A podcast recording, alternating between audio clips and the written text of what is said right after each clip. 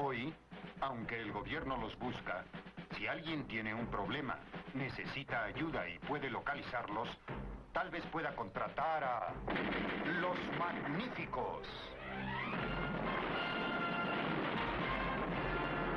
Bienvenidos al podcast Resumen BCN 2023. Hoy con un invitado especial. Eh, Chaman, ¿cómo está? ¿Está todo bien?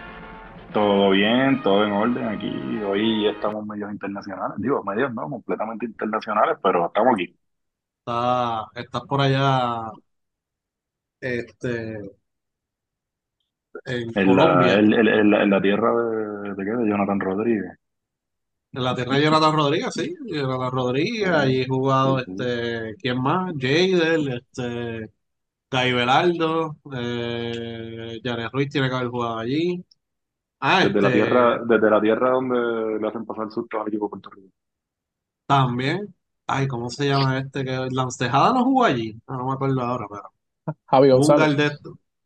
Javi Javi González, sí, sí, sí. González, Javi González, campeón. Y le damos la bienvenida a Keating de Bull Basket para ayudarnos a resumir el uh, 2023.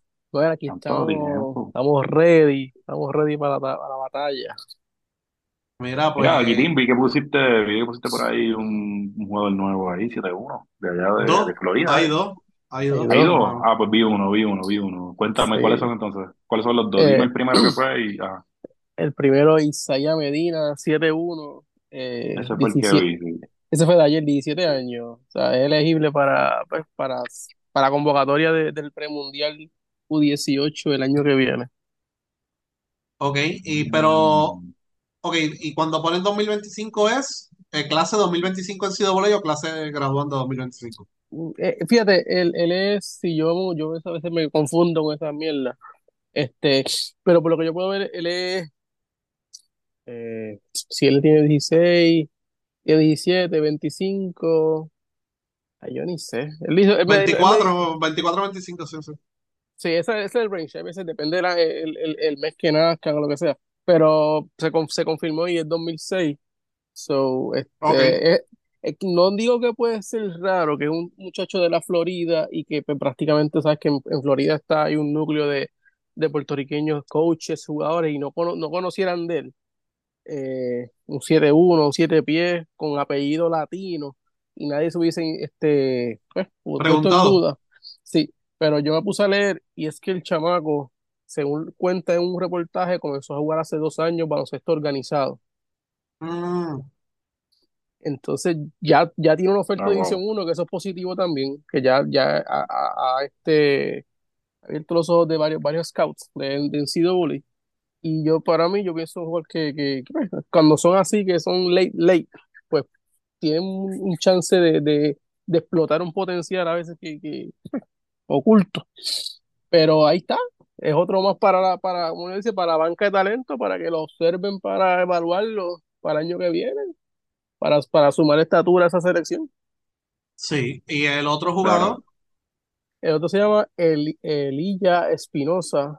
Eh, ese entiendo que ya, la- ya la- el staff de la juvenil ya tenían conocimiento sobre él, pues nos toca a nosotros publicarlo, dejárselo saber a los fanáticos que, que está por ahí. Ese es clase 2024 y ese está 2006. Pues, a ver, ahora, ahora yo cuadro. Pues ese, ese, yo- ese, ese se le conoce entonces como un, un True Class, un, un True 2024. ujú, El 2025 es el que se reclasifica, que salen, que salen con 19 años. Este, eh, por, por dar tu ejemplo, Isaiah Brown es, es un true, un, un true freshman cuando entra en CWA porque es 2024, nació 2006. Básicamente la diferencia de dos años entre la clase y, y el año que nace. Ok. Bueno, así que es, un- es algo así. Pues este también otro tipo, este tipo es bien atlético. Él se, hoy se, se posteó y hay muchos videos de él que y se- lo que se hace referencia que es un tipo que, que le gusta mucho donkear y es como que un ring protector, protector, es flaco, pero bien atlético. Cuando si tú ves el video, se, se parece un poco, no, no quiero hacer que diga que es el mismo, el mismo tipo de jugador, a Philly Wheeler de joven, cuando era más joven, eh, quiere arrancar el aro con el donqueo, etcétera. Pues ese tipo de jugador se pa- parece parecido.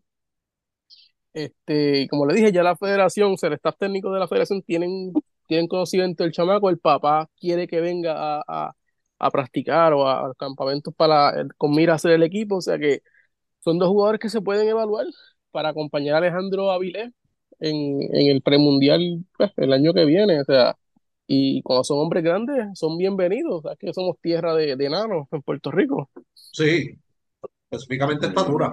Es lo que queremos, olvídate los gares. Queremos estatura. Y, Sí, no, eh, y, y eso ayuda también la liga local aquí, aunque a lo mejor sean unos chamacos que a lo mejor ah, pues, no, les no, no, no, falten no, algunas no, cosas, no, pero... no, no, que no pisen esto aquí. Que pisen la selección. Pero aquí tú sabes que lo va a Ah, no, claro, que vayan, que vayan al NCAA, pero digo yo, o sea, Ah, de- ya de aquí a, a- a futuro, pues vamos a poner, si se dan y, y dar lo mejor de sí, pues no tienen que pisar esto, pues eso sería la, la mejor situación. Sí, pues ahí pues se, se aguantan un poquito, pues van a tener una alternativa quizás, en vez de estar tú aquí sabes, siempre. Tú sabes que lo draftea a Santurce y le ponen a Sabrina Zambrana por encima. So, Sí, es que sí, esa es la realidad sí. que vivimos aquí con los grandes. Mira, ese, Con los ese, ese grandes, con los grandes y con los gares, mano. Tú de tanto Con los gares jugador, también. yo- eh, ese Espinosa, él es de Pensilvania. No, ok. Según yo pude, yo pude averiguar con el muchacho, pues el papá es el que nació en Puerto Rico. Ok, Sí, perfecto. directo, sí. Sí, no, Y de, por lo y menos de, del otro fue la abuela materna la que nació en Puerto Rico, pues me dijo, mira, la- mi mamá no nació en Puerto Rico, pero la, la mamá de mi madre y la abuela, o sea, la bisabuela de él y la abuela de él. Eh, ¿cuándo ustedes, me imagino que ya están saliendo, pero cuándo más o menos ustedes proyectan que se dé una cepa de jugadores o nacidos aquí o primera generación que se hayan mudado después de 2016-17? Durante la María, los temblores, porque se mudó mucha gente. Sí, yo- eso eso, lo, eso lo hablamos la, la última vez que ustedes estuvieron, yo creo que estuvo Edgardo también, porque nosotros dijimos, o sea, estábamos hablando de la próxima generación hasta 26, y más o menos cuándo se proyecta esos puertorriqueños, esos jugadores que sí nacieron aquí, que se mudaron jóvenes o se mudaron a los 10 años, a los 12 años. O sea, ¿ya están viendo esos jugadores o cuándo, para, cuándo ustedes los proyectan que van a llegar, a empezar a, a aparecer? bueno, acá a- hacer una, una fecha bien, está bien difícil. Si, está, si están llegando, como uno dice, por filtración, este, mira el caso de, el, hijo de Bush Lee na- nació aquí en Puerto, nació en Puerto Rico, ¿sí? Yo, no me acuerdo bien. Sí, Eh, pero lo- eh, Lee o el hijo. ¿Me lo- estás el hijo, los dos hijos. Sí, Yo sé, yo sé, yo sé que Matthew nació aquí, el, el hermano, pues son jugadores que se está, se- o sea, como básicamente la mayoría de los que, que quizás tienen un potencial enorme, o sea, no se quedan en Puerto Rico, se van para afuera y, y allá es que se terminan desarrollando. El caso de Felipe Quiñones, que el papá se mudó para Florida, y, pero este era, nació aquí en Puerto Rico. Y, y lo de Felipe Quiñones, yo espero que, que estén, estén buscando la manera de alejarlo de- del faulero, porque le va a tirar la maldición de, de, de Curbelo encima. Pero le hicieron oferta, ¿verdad? Esta semana hubo otra universidad que le hizo oferta. tuvo oferta de Kansas reciente. Sí, que esa eh, es, esa es muy buena. Hay que ver pues, el, el- acuerdo y, y, y, y qué oportunidad van a dar allí. está jugando Hay con. IMG, salió un reportaje con de un scout de, de, cual es la página, que estaba, estaba reseñándolo, hablando sobre él, pero mano, póngale una burbuja alejado de, de- de- del faulero, porque mano de Dios que le va a tirar un potesal enorme. Eh, no, y más que todo, alejarlo de, de, de, de los bochinches, de gente chismosa, más que otra cosa, eh, que no, que no pase como otra gente, de verdad que sí. Sí, Pero, está- pero pero sé que sí, pero vi, vi, vi que fue eso. No sabía si era Kansas o era Kentucky, pero sé que le, le habían hecho este, la, le ha recibido muy buenas ofertas hasta ahora. Sí, Ha recibido sí. muy buenas ofertas. Pero en, eso que tú, en, en eso que tú estás comentando, Modesti, hay que ver exacto la, la edad de los chamacos que se fueron para allá, más o menos, porque pues, por ejemplo, sé de casos, ya eso hace más, este, vamos ya para, vamos para allá para siete años ya de, sí, del, del huracán, ¿verdad? Y entonces, pues, todos esos nenes que a lo mejor estaban en su, en su, sé yo, nueve, diez años, pues a lo mejor, pues, ahora es que uno va a poder quizás ahora ver en, escue- en, en, escuela, entre escuela intermedia y superior, hay que ver eso. Los que están desde, los que llegaron a lo mejor desde los cinco o seis años y eso, pues ahí pues eso no, a lo mejor no vamos a ver de aquí a, a tres, cuatro años más, pero ya, ya se tiene que estar sintiendo ya la, la diferencia ya en, en, en eso. Y hubo Gael mucho, Hubo muchos Dalmau, que se uno de los que se fueron, está hablando ahora. Sí, hubo muchos que se fueron, eh, pero básicamente cuando tú te pones a mirar las páginas y eso, regresaron para jugar la Laya aquí en Puerto Rico. ok. O, o, regre- o ¿Y regresaron para jugar eh, año senior en Puerto Rico. Hay un montón que son así. O sea, he visto muchos. cuándo, se empiezan a llevar los jugadores que son prospectos de aquí y se los llevan para Estados Unidos? ¿A qué edad? Eh, yo entiendo que para 10 y 11, bien casual, es bien, es bien raro que ya en, que en noveno se lleve un jugador, a menos que sea un tremendo jugador. 15 años ya. Eh, el caso, el, mencionaste el caso de Gael Dalmau. Gael Dalmau estaba, es que esto fue bien raro, no raro. O sea, Central Point era dirigida, eh, Ri- Richie Dalmau era el director atlético de Central Point, algo así, era, no estoy seguro. Eh, Y era el que, sí. era algo del Atlético. Sí. Entonces, él se va de Central Point y él, él funda otra academia de baloncesto que está básicamente en Florida. Y entonces Cristian Dalmau se queda como coach en Central Point. Pero en esas transiciones que hubo, este, el Dalmau vino a jugar a San Benito también, cuando Cristian empezó de coach en Mayagüez. Y, y en San Benito no hubo, no hubo, o sea, a pesar del apellido, no hubo un boom, ni hubo, ni hubo como que ese flavor de, mira, en San Benito no se escuchó mucho, no sé qué pasó ahí. Eh, y entonces vuelve y regresa a Central Point, ahí es que sale, su- surge que, que le recibe una oferta de Wagner, eh, Wagner College, que esa universidad la dirige Donald Copeland actualmente. Ok. Ahí, ahí, juega Javier Esquerra, que estuvo en las selecciones juveniles, y juega Julian Brown, que es otro, un nieto de, de Boricua. O sea que no lo he visto jugar a Galdamar, no puedo decir cuál es el tipo de juego, pero son 6-7. Hay, hay, hay un muchacho por ahí que es el, el- yo digo que es el faulero in the making, pues lo reseñó los otros días, no recuerdo cómo se llama, se llama, ni me acuerdo, es un muchacho que hace unas pocas, es el mismo, el mismo, el mismo tipo de, de, de, de página que, que es faulero, pues lo reseñó y yo digo, esa, esa, esa, sal a temprana edad no, no, no funcionan, tienes esos chamacos que crezcan, que se desarrollen, no decirle, establecerle ya que el próximo Dalmau, porque ahí le metiste, le metiste la pata. Eso a veces es para sacarle likes a los familiares y que se conecten a la página y que, y que todos tengan una Pero exposición como es, también. dijeron, dijeron que Gael era el próximo. El próximo Dalmau, o sea, el próximo Dalmau grande, o sea, como que, ok, está, está bien que es apellido Dalmau, pero déjalo que juegue, que, se, que sea, que se haga él, no sea, no sea el próximo Cristian, ni el próximo Richie, ni el No próximo sé, Ricardo. porque aquí, aquí tenemos una memoria corta, pero mira lo que pasó con Curvelo. Sí. So, por eso.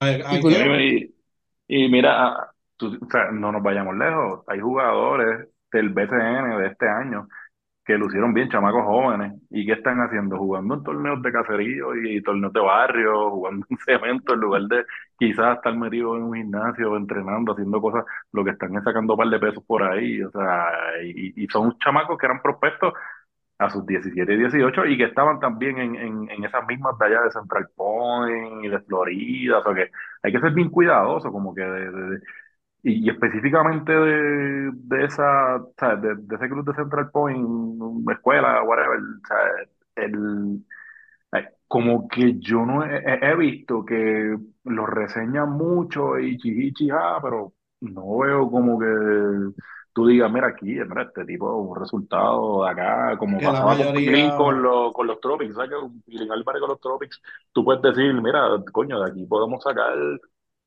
podemos decir fácilmente aquí en esta época ahora, de 8 a 10 nombres de jugadores que se convirtieron en profesionales y jugaron internacional y jugaron en Puerto Rico a nivel internacional que dieron la talla, pero Y el, y el que, y uno de los más que proyectaban, los dos que más proyectaban de ese grupo que se les daba el hype bien cabrón, era Sammy Hernández y Jesús Verdejo. Y esos no llegaron a ser profesionales por muchos años.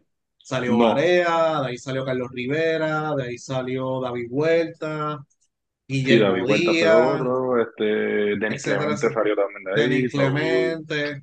So que sí, sí, pero Pilín, cuando les da hype, él sabe la que, o sea, él, él sabe la que hay. O sea, él no, Miguelito, no- Miguelito Mercado era el que bregaba a esos prospectos y Miguelito Eh. Mercado aquí en Puerto Rico era como quien dice el papá de los pollitos de, de bregar con, de identificar talentos a temprana edad y eso, y eso me lo ha dicho, me lo ha dicho gente del mismo baloncesto que, que, que Miguelito en eso era una eminencia y pues eh, Pilín tenía eso. En el caso de estos chamacos ahora, mano, pues a veces gente que quizás nunca brega con chamacos o que no ha estado en, en, en ese ahorro desde temprano con, en, Puerto Rico o con, con esos chamacos y, y pues se van y lo que se llevan es este, tipos que eventualmente pues no, no dan el grado allá, terminan frustrándose, como dice Kirin, terminan regresando a Puerto Rico, pues porque aquí pues les dan los 40 minutos por juego, tú sabes. y, y, y haga el ejercicio. Muchos, de- muchos jugadores no se dan. La mayoría no se dan. Esa es la realidad. O sea, bien pocos llegan a profesional. Siéntese a, a sacar las selecciones nacionales juveniles de la década pasada y cuenta a ver cuántos llegaron a BCN mínimo. A BCN nada más. No estoy pidiendo más nada. Los otros días estábamos hablando de Víctor Rosa, que ahora pues es Ajá. como que pues está, oh, y qué bueno que si entonces escogió ese camino, qué bueno y, y, y va adelante, ¿verdad? Que pues, pues, la parte de, o sea, lo, que escogió ahora, pero Víctor Rosa eh, fue el, el jugador con más minutos de, de la medalla de, de, bronce, fue, ¿verdad? La, Sí, Sí, eh, él, bronce. o sea, él ganó, él ganó una medalla. Y entonces, ¿qué está haciendo? Él se quitó del ejercicio ahí, se quitó de todo. O sea, tú haces ese, ese ejercicio que tú dices, o lo que da es este, lo que da es pena a veces. Tú dices, mano, ¿qué carajo le pasa a estos chamacos? ¿Por qué carajo están jugando liga puertorriqueña? Y, y, y, o sea, cuando los escogieron, ¿qué fue? Que los escogieron sin pensar en, en quizás en, en lo que a lo mejor podía mejorar ese jugador, o no les dieron el seguimiento. O, o, o simplemente pues el jugador no puso de su parte, porque pues aquí se dan todas las variables, o sea, uno no puede culpar 100% pues a las categorías menores porque pues parte de ese trabajo lo tiene que también el, bregar el jugador, o sea, tiene que poner, y, y pues esta generación quizás de estos jugadores entre, en, en aquel momento de, de 16, 17 años, pues la, la cabeza estaba en otro lado, y te das cuenta con el asunto también de Curbelo y, y parte de esos jugadores que terminaron en, en Illinois, ah, con una promesa y con unas cosas y eventualmente pues por mencionar el caso de Curbelo, los problemas de disciplina. Y ojalá y ahora en este año, mira, le dieron el permiso la semana pasada, ¿verdad? Y, y no, entiendo que debutó en uno de estos días, no he visto, no, no, sí. no, no vi cuál fue el resultado, ¿verdad? Pero ojalá y lo haga. El, o sea, a, a a nosotros lo que no nos gusta es que, que lo que demuestres en cancha sea indisciplina y que te creas lo que, lo, lo- que no eres todavía, porque pues aquí pues el, el- los medios, como a veces está mencionando Kirin, eh, de Facebook, por decirlo así, pues, te, te están montando un hype o te están montando a ti como la próxima estrella cuando realmente pues eso es un proceso que, que tú tienes que poner de tu parte. eso, eso siempre va a existir. Esas páginas siempre van a existir. Por ejemplo, cuando estaba en Estados Unidos, Oye, y medio iba a ser el próximo Jordan y Jordan se encojonó y ya tú sabes lo que pasó, o sea, que, y etcétera. O sea, que acá han habido un montón que se han quedado, este, Felipe López de Dominicana. Felipe Felipe López, o López sea Do- era, era que el próximo Jordan y toda esta cosa. Y claro, él jugó profesional y pues sí, tuvo una experiencia en donde él sí generó dinero. Pero, o sea, el, el, el, el detalle es que, o sea, una cosa es que tú hagas eso ya cuando ellos están a lo mejor en high school y el tipo a lo mejor pues proyecta bien, pero entonces el problema, el problema es cuando los, lo- el, el- los encargados locales no se atreven, este, entonces, desde, desde un punto en adelante, decirle a esos jugadores, no se atreven, este, decirle, mira, tienes que mejorar esta parte, vamos a ponerte no, tú sabes, no se na- ningún coach aquí, se- en un punto, yo estoy seguro que se atrevía a decirle a Curbelo, mira, este, ponte a practicar ese tiro de tres. Vamos a coger aquí, necesito que esto, porque no va a llegar a ningún sitio si no metes esa bola de tres, especialmente en el baloncesto que se juega ahora. Pues, Los jugadores llegan como con un estatus de intocables ya, mano, con 15, 16 años y los tipos no están. eh, Felipe López, Felipe López, del que estamos hablando, estaba en el top 5 de, de, de, escuela superior. Estamos hablando aquí chamacos que, pues, si llegan al, al top 60 o al 75, es un milagro. O sea, que, pues, no todo el mundo se va a dar. Tú tienes que. o sea, tú, tú como jugador tienes que poner de tu parte. No es todo el tiempo la no es todo el tiempo los coaches de categorías menores. O sea, tú como jugador, tú tienes que poner de tu parte y, y, y no vivirte la película antes de, de- de llegar a ese punto. eh, ese mensaje siempre, esa... ese mensaje siempre va a estar y ese hype siempre va a estar. Es cuestión de que los papás y los encargados, que sea, sea coaches o eso, Sí, sepan digerir ese mensaje y que puedan sentarse con el chamaco e irlo llevando. Porque el chamaco se la va a creer. ¿Y qué es lo que pasa la mayoría de las veces? Dejan de trabajar. No, ya yo llegué. No tengo que hacer más nada, yo soy el caballo. Y pues, pues, y ya hemos- o sea, podemos hablar muchísimos ejemplos de eso. O sea, que esas páginas siempre van a estar. Es cuestión de que los, en- los adultos, entre comillas, que muchas veces los coaches uno, ah, eso, o sea, se dejan llevar por los coaches y los coaches a veces son hasta más inmaduros que los mismos chamacos, como ellos se comportan en Sí, las redes y como se comportan en las canchas, etcétera. Así que los papás, bien sí, importantes, y algunos coaches que sí sabemos que son adultos, pero la mayoría no lo son. Así que es cuestión de ir llevando a ese chamaco. Que mira, y, y yo creo que es bien importante que ellos, ahora hay mucho contenido de jugadores de NBA en las redes que te dice, o sea, hay muchos podcasts que pues siempre están diciendo chistes y qué sé yo, y jodera y qué sé yo, pero dentro de esos, entre esos chistes, ellos te tiran, mira, sabes, yo me levantaba a las 5 de la mañana, yo tomaba 500 tiros, después iba al gimnasio, después desayunaba, después iba a la escuela, o sea, que ellos te decían más o menos cómo fue el, el camino de ellos hacia la NBA, y yo creo que los chamacos también tienen que escuchar eso y entender que para llegar a la NBA, para llegar a ser millones, hay que trabajar y hay que sacrificar muchas cosas. Así que yo creo que eso es lo más importante ahí. Yo les tengo, les tengo una anécdota de eso, de, ahora que, ahora Ah, que mencionan. Eh, yo recuerdo, yo hice unas críticas, o sea, yo no, yo ni, yo ni mencioné el nombre, yo, ni, yo no le di mention al jugador porque a mí no me gusta pues, irme directo con la controversia. Yo hablé de Curbelo y dije pues, que necesitaba eh, mejorar unas cositas y qué sé yo. El, el, yo no sé quién le pasó mi tweet, me dio blog a mi cuenta y le dio, le dio blog a la cuenta por basket en Twitter, ex, en ex, en ex, para, para- Y yo digo, bueno, o Sí, sea, yo solamente sí. dije, dije, dije una realidad que está pasando, o sea, había, había una inconsistencia, había unas cosas del muchacho, eh, pero, pero pero no te no- vayas lejos lo que le pasó a 12 Magníficos, que mencionamos algo de Curve, lo que identificamos temprano, que al final del día tuvimos la razón. Y el papá salió, ah, no sé yo, y el hijo también, y un pana de Curvelo también, tuvimos la razón. O sea, están envenenando a Sí, ese chamaco temprano, están diciendo que va a ser el primer pick del NBA o top, top 10, era lo que decía aquel. ya lo, ¿quién decía? Top 10, top El 10, loco, el top loco, 10. Y, y el él mete el triple, no se crean, él mete el triple y nunca metió el triple, nunca lo no. metió. ¿sabes? Y no lo trabajó, ¿por qué no lo metió? No lo trabajó, ¿sabes? Y, y eso, mira, lo están llevando mal, ya identificamos algo que estaba pasando y todo el mundo se encojonó. Y ahora, Sí, pues no, y eventualmente, no, y, y la excusa siempre es como que, ah, pues eso fue culpa de las malas vibras que echó 12 magnífico y que echó Basket y las malas vibras de, de aquí, y la negatividad y la mierda así, porque pues, no sé por qué, a lo mejor la, la, la, la, la, la poca inteligencia emocional quizás depende de, de, de Sí. gente en los medios, Y sabes, no bueno, si fuera, si fuera por malas vibras, LeBron nunca hubiese metido un canasto en la NBA. por eso. Pues qué ¿sabes? carajo, o sea, es esa mierda. Siempre hay Sí. una excusa para no llegar y ah, no llegué por culpa de aquel, de este o de aquel, o, de, o del NCAA o del coach allá y eso. O sea, mira, mano, oportunidades hay. Si de verdad pues, tú juegas baloncesto y te dedicas y, y, y eres disciplinado, quizás tapando un poco Y pues la- la- te, la- la- las deficiencias de juego, pues tú a lo mejor puedes llegar, pero mano, tras que, tras que no vas a meter la bola, tras que no, tras que no le, no le das cariño a tu cuerpo, y te pones a joder también, di- sí, indisciplina, está cabrón. sí.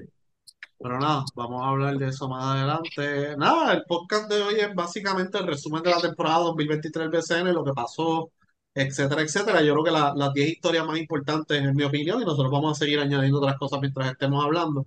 Yo creo que algo impresionante, ¿eh? de las cosas impresionantes que pasó durante la temporada, fue el campeonato de Carolina. Carolina Sí, no tuvo un off-season bueno, porque no lo tuvo. Eh, de hecho, ellos cambiaron unos picks. Esos picks se convirtieron más adelante en Johnny Walker y en Isaiah Palermo. ajá. Sí, que el, sorteo de ellos, el, sor- el sorteo de ellos fue medio dudoso también. El- ellos después de haber tenido a Condit y, y a, y y a a Waters Waters. en el sorteo. Condit- el sorteo anterior fue Waters, Condit y Jesús Cruz. Muy bueno. Sí. Y entonces este año cambiaron un pick por John que se convirtió eventualmente en Johnny Walker a los indios de Mayagüez. Y le dieron el pick de segunda ronda a Santurce por Guillermo Díaz, que se convirtió en Isaiah Palermo. Y entonces, antes de empezar la temporada, pues ellos tuvieron problemas. Los, los otros picks de primera ronda fueron Diondre Domínguez, que nunca llegó, que va a llegar Sí. en el 2024. y J.J. Romer, que sí jugó y fue candidato para novato del año. Eh, que ese fue un muy buen pick. Eh, pero en ese momento nosotros decíamos, mira, ok, cogiste esos jugadores, pero ¿cómo vas a, a, a- tocar el tema de la ausencia de jugadores de perímetro? Porque Vander Ortiz estaba lesionado. Entonces tú contabas con Filiberto y Jonathan García. Y Waters llegaba tarde. Entonces, además, en- dentro de uno de esos cambios, ellos recibieron a Adrián Ocasio, que nunca se reportó porque ya le había firmado para jugar Sí, 3x3. O sea que semanas antes de empezar la temporada, Carolina no tenía equipo para jugar. Pero poco a poco fueron sumando piezas. Eh, Tremont Waters llegó más temprano del usual, de lo que se tenía planificado, porque peleó con otro jugador por el tema Wembanyama, que él quería un rol más protagónico, eso lo habíamos tocado en el podcast, y, y el equipo lo deja libre. Y de hecho lo quemaron en Europa y por eso no jugó en Europa este año está en China ahora mismo, porque los medios europeos que cubren el baloncesto eh, cubrieron la pelea, ejecutivos y coaches del equipo dijeron el problema que había interno de él con Wembanyama, que Wembanyama fue el primer pick del sorteo de la NBA, así que ahí vas a perder la pelea siempre eh, en el ojo público. Y entonces Waters nunca dijo nada, eso nos enteraremos más adelante qué fue realmente lo, qué fue lo que pasó desde su punto de vista. Llega temprano. Condi también llega un poquito más temprano de lo que tenían planificado. Entonces se fueron juntando las piezas, viene Alex Franklin, firman los refuerzos y un Carolina que terminó con récord negativo en la temporada regular, termina siendo campeón. Y fue la primera vez en la historia un equipo con récord negativo, que fue el récord de ellos fue 17 y 19, termina siendo campeón y gana, le gana a Bayamón en cinco juegos. Y no solamente le gana a Bayamón en cinco juegos, es que le gana todos los juegos a Bayamón en Bayamón. sí. Eso, eso, eso nunca había pasado. O sea, más de dos juegos nunca había pasado. Desde, desde que empezaron esos playoffs, el, el asunto, la maquinaria también de mercadeo del equipo de Carolina, con su público, con su fanaticada, también fue excelente. Si le fuéramos a dar una nota también, ¿verdad? En esa parte, y ellos movieron a las personas de Carolina, ellos movieron a las fanaticadas. Se- o sea, básicamente lo que había logrado San Germán el año anterior, que era pues como que volver a, a- darle ese aire a al Ujú, pueblo y todas estas cosas, lo logra Carolina. Y entonces, y fíjate, tú, tú, tú comentas algo bien importante, pues claro, empezó Waters temprano, eh, también llegó antes de lo que quizás se está esperando, pero la pieza clave, la- el, el, el punto importante de los gigantes de Carolina este año, el nombre y apellido es Mike Scott. Desde Que que llega Mike Scott, llegó la última semana y media por ahí. exacto, o sea, y fue, y, y, y, y te da a entender a veces cómo de volátil es la liga con tú solo hacer el ejercicio de cambiar el refuerzo o pagar por un buen refuerzo, porque pues MySquad es un refuerzo elite eh, en- en- a nivel mundial, o sea, ha jugado Euroliga, o sea, ha jugado NBA, o sea, entonces él es el que le da el, le da el giro a Carolina, o sea, tú, me, tú, o sea, desde que llevábamos desde el principio cubriendo la temporada, Carolina siempre va inconsistente, de momento te ganaba un juego por dos o tres puntos y te perdía otro por una vela y pues este, un montón de Ujú, turnovers y a veces en los mismos playoffs veíamos los juegos, mira qué está pasando con los turnovers de esta gente, pero la figura de Mike Scott era la que siempre estaba ahí, el, el, lo que escuché de, de, de, de Mike Scott en el equipo es que era un jugador pues que no se ponía a seguir, no se ponía a pelear, este es mi rol. Y producía.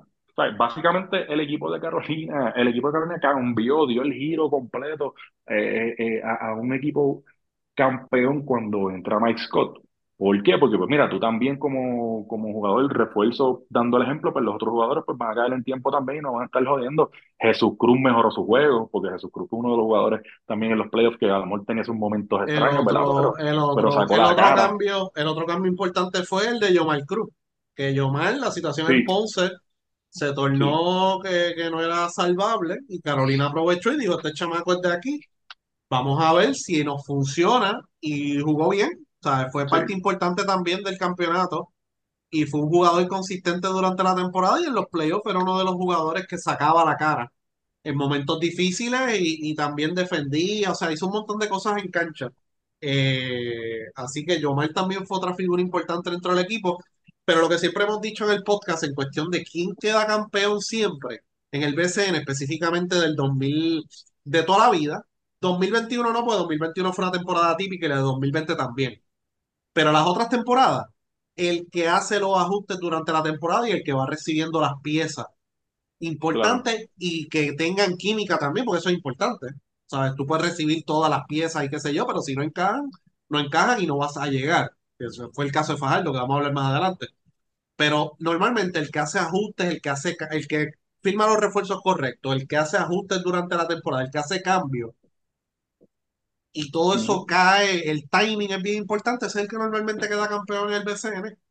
No hay otra, ¿verdad? No hay otra explicación. Bayamón, el año pasado, el 2022, fue bien consistente, fue uno de los equipos más consistentes, etcétera, etcétera. Pero nueve de cada diez es el equipo que hace sus ajustes, el que hace los cambios, el que se atreve a hacer las cosas y al final le sale.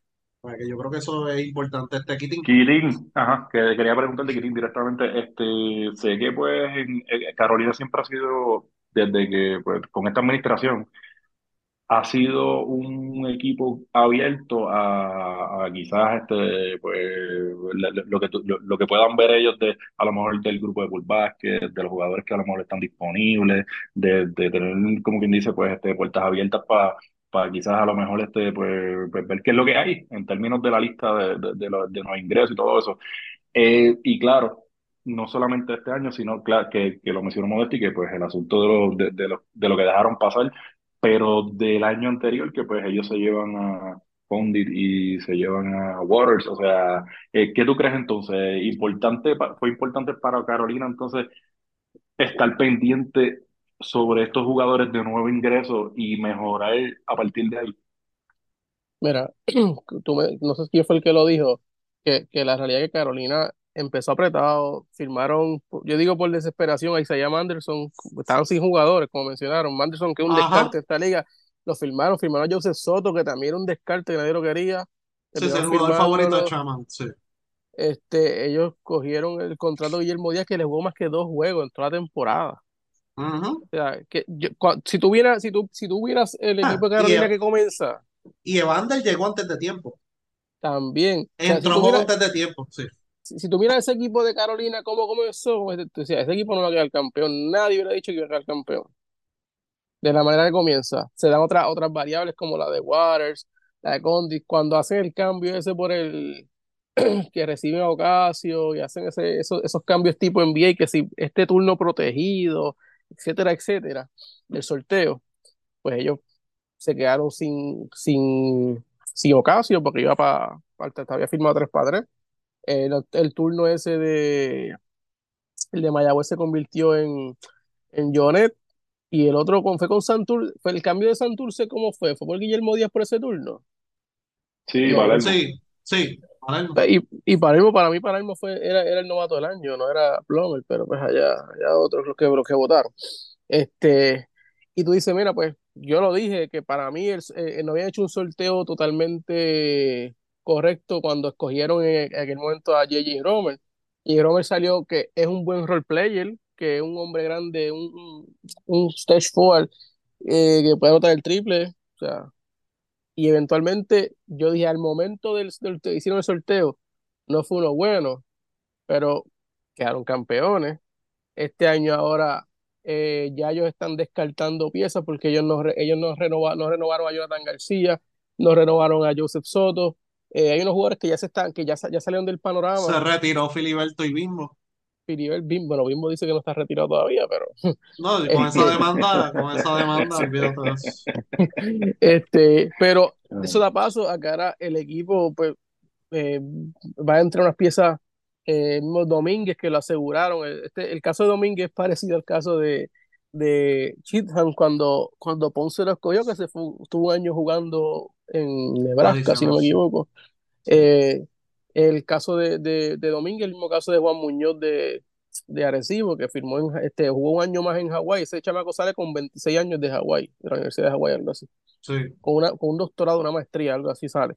Eh, pues se le añaden esas piezas, firman a David Huertas como pues un veterano para incluirla. Si, si David Huertas viene en, en, en el rol de, de, de, de aportar y no ser, eh, querer ser este, ¿cómo se dice esta palabra? Protagonista. Protagonista, va a aportar a la causa y eh, Carolina es una gerencia que paga bien, va a estar ahí en, en, en condado, o sea que un buen coaching staff, o sea, viene a aportar positivamente al equipo, o sea que Carolina eh, Waters entiendo que en China no acaba tan tarde, aunque ese equipo de, de Waters está arriba en la tabla de posiciones, que se puede extender un Pero no acaba, no acaba tan tarde No acaba tan tarde. Eh, no sé qué harán, qué harán con, con los, Condi. pues, con, el, con Condi está en G-League, Condi llega temprano, o sea, yo no creo que, yo no creo que Condi salga de, de G-League. Yo creo que se va a mantener ahí, a menos que pues, surja alguna oportunidad en NBA y, su- y subir, pues son otros 20 pesos. Pero son, básicamente, su núcleo de jugadores va a llegar bastante temprano. Eso A nivel de a este, a, sí, a nivel de este año, a nivel de este año, por lo menos así, enfocándonos en este año, ¿tú crees que básicamente pues Carolina fue la historia del BCN este año? Yo entiendo que sí. Ah. Entiendo que sí. So, eh, Eh, es como lo que mencionaron, o sea, el hype que tuvo San Germán el año pasado, lo tuvo Carolina ahora. Y, la, y la fanaticada se movilizaba, la gerencia también aportaba, mira, tengo las guaguas para que vayan. Y, y lo que San Germán no pudo completar el año pasado, el año anterior, en ese, en ese momentum que tuvo, esa, esa historia cenicienta, porque nadie los daba a llegar hasta donde llegaron, pues. Carolina lo pudo hacer.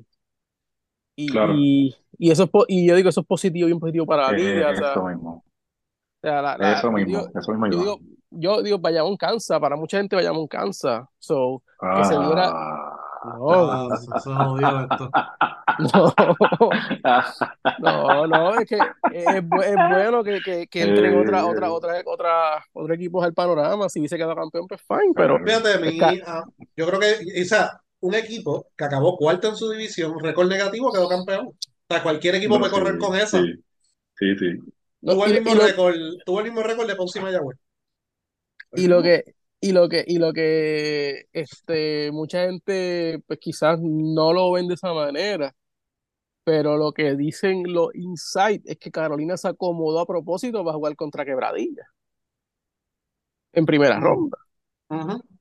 Eso es lo que dicen los Sí, insights, la información inside, y yo, la, yo creo esa información. Y, y Carol, yo dije, Carolina le van a la quebradilla, y si yo buscan el, y si buscan el, el, el, el- la- los pronósticos, yo puse a Carolina llegando a la final contra San Germán. Sí, Y pues San Germán no pudo, pero Carolina pudo y quedó campeón. sí.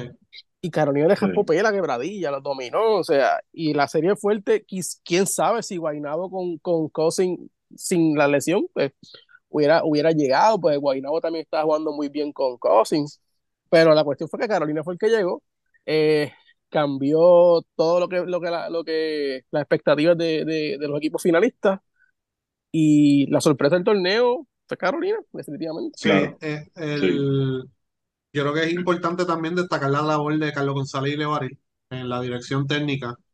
Eh, identificaron, vamos a poner que identificaron lo de Quebradilla y le ganaron. Esa serie nunca fue nada del otro mundo. O sea, esa serie sorprendió a todo el mundo. Se limpiaron a Quebradilla en cinco juegos. Defendieron su cancha. Eh, así que fue un gran trabajo y vencieron a Guaynabo en siete juegos. Así que con todas en contra, eso sí, siempre que hablábamos de Carolina en la pretemporada, ¿qué decíamos? El plantel no se ve tan bien que digamos, pero cuando llegue Waters y Condit va a ser otro cantar. Y entonces ellos no se quedaron de brazos cruzados, hicieron cambios, buscaron refuerzos, siempre buscaban la manera de mejorar el plantel. Y el año que viene, yo no, o sea, yo no voy a dar a Carolina a dar un back to back. Eso no, ¿sabes? No, pues, a- muy temprano también. Pero Carolina está mejorando el plantel opuesto a lo que hizo Bayamón y Arecibo las veces que quedó campeón. Carolina va a mejorar el plantel. sí, Así que se está dando una mejor oportunidad de poder llegar. Lo que pasa es que todo el mundo va a mejorar. Ya todo el mundo sabe cuáles son las combinaciones que hay en Carolina. Así que Carolina tiene que seguir ajustando para tratar de mantenerse ahí arriba. O sea, y la división Sí, es que, fuerte. Como y que, yo- y, que, y que ellos no van a tener la, volvemos, la figura clave de ese equipo, vuelvo y repito, fue Mike Scott. Si Y Mike Mike Scott si llega, es tarde. Si llega, llega tarde. por eso, o sea, está, está complicadito. Sí, Está y no, es una, es, una división que está Bayamón, Guaynabo, Santurce, Caguas. Yo creo que Caguas se va a quedar ahí, ¿verdad?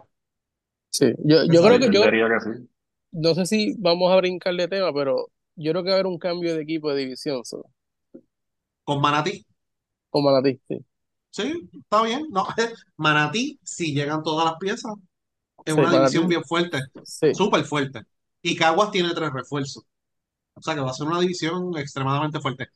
Eh, otro tema importante durante la temporada, que fue algo que hablamos antes de que, eh, en el análisis de pretemporada que lo hablamos nosotros, el fin de los capitanes, de, de Sí, esa corrida larga que tuvo los capitanes en el tope, si no estaba en una final, estaba en una semifinal por lo menos, etcétera, etcétera. Walter Hodge, David Huerta, eh, el ONU, ahora está Víctor Lee, etcétera, etcétera, Gastón, Pizarro.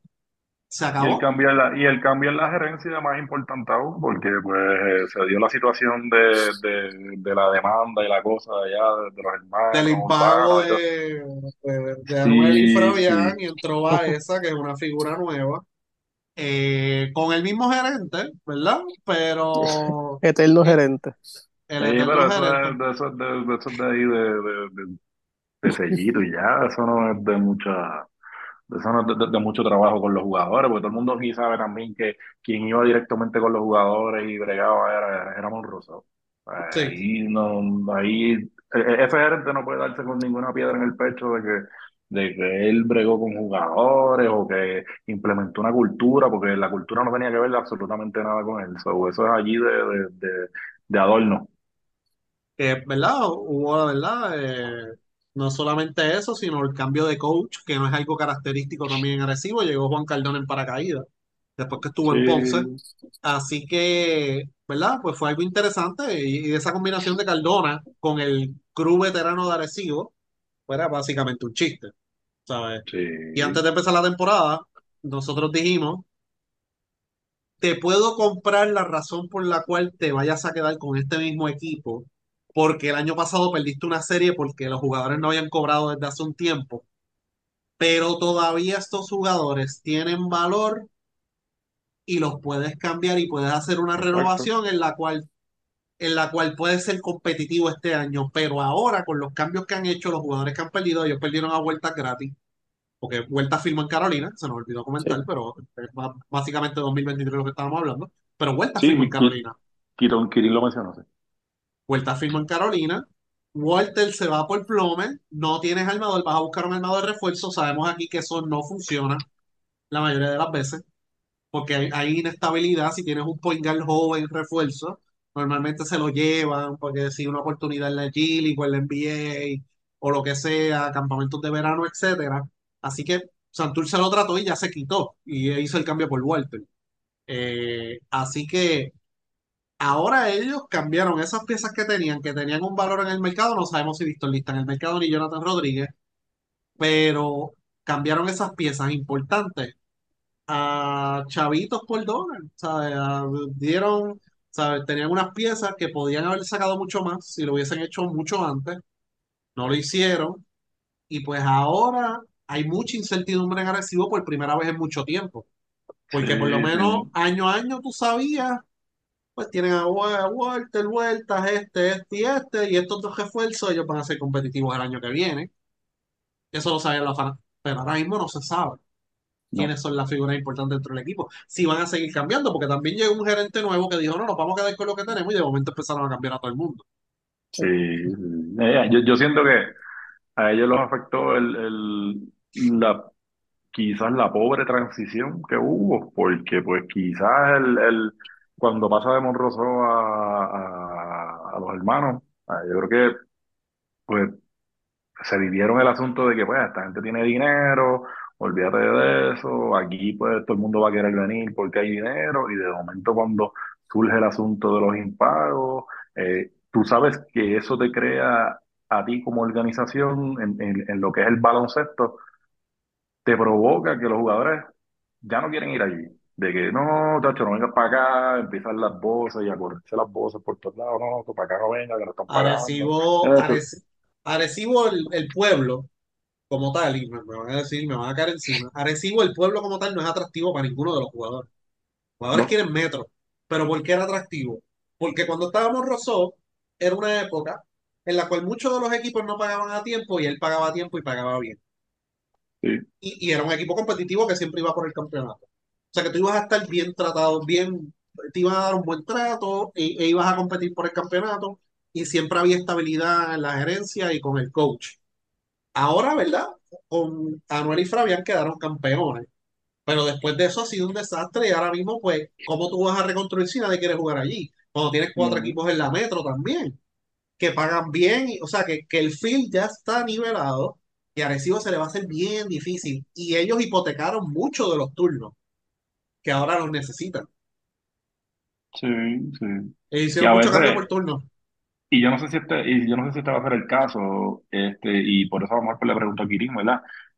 ¿Tú no crees que quizás a lo mejor Arecibo pueda caer en, en, en, en este tipo de organización en el BCN que a veces tú sientes que los, los apoderados o los dueños están ahí, ahí para tratar de que no se lleven el equipo.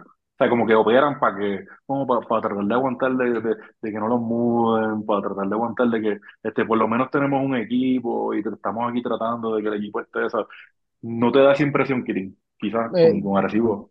por lo menos con- para mí con Baeza no, porque Baeza no es natural de Arecibo. Quizás yo te lo puedo, te lo puedo comprar. Yo creo yo que Baeza no es de Arecibo. Yo te lo puedo comprar con alguien que sea, que, que sea, como pasaba en San Germán, que venía alguien con la, con, con el romanticismo, mira, para que el equipo no se vaya, pero déjame cómo lo corremos, eh, con migajas, solamente por correrlo para que no muera. Eso, eso pasó en San Germán muchos, varios años. Arecibo no creo, a mí que pues, pues, lo tipo tiene, tiene billete ahí que le sobra, pues, también se metió ahí a la cueva del lobo.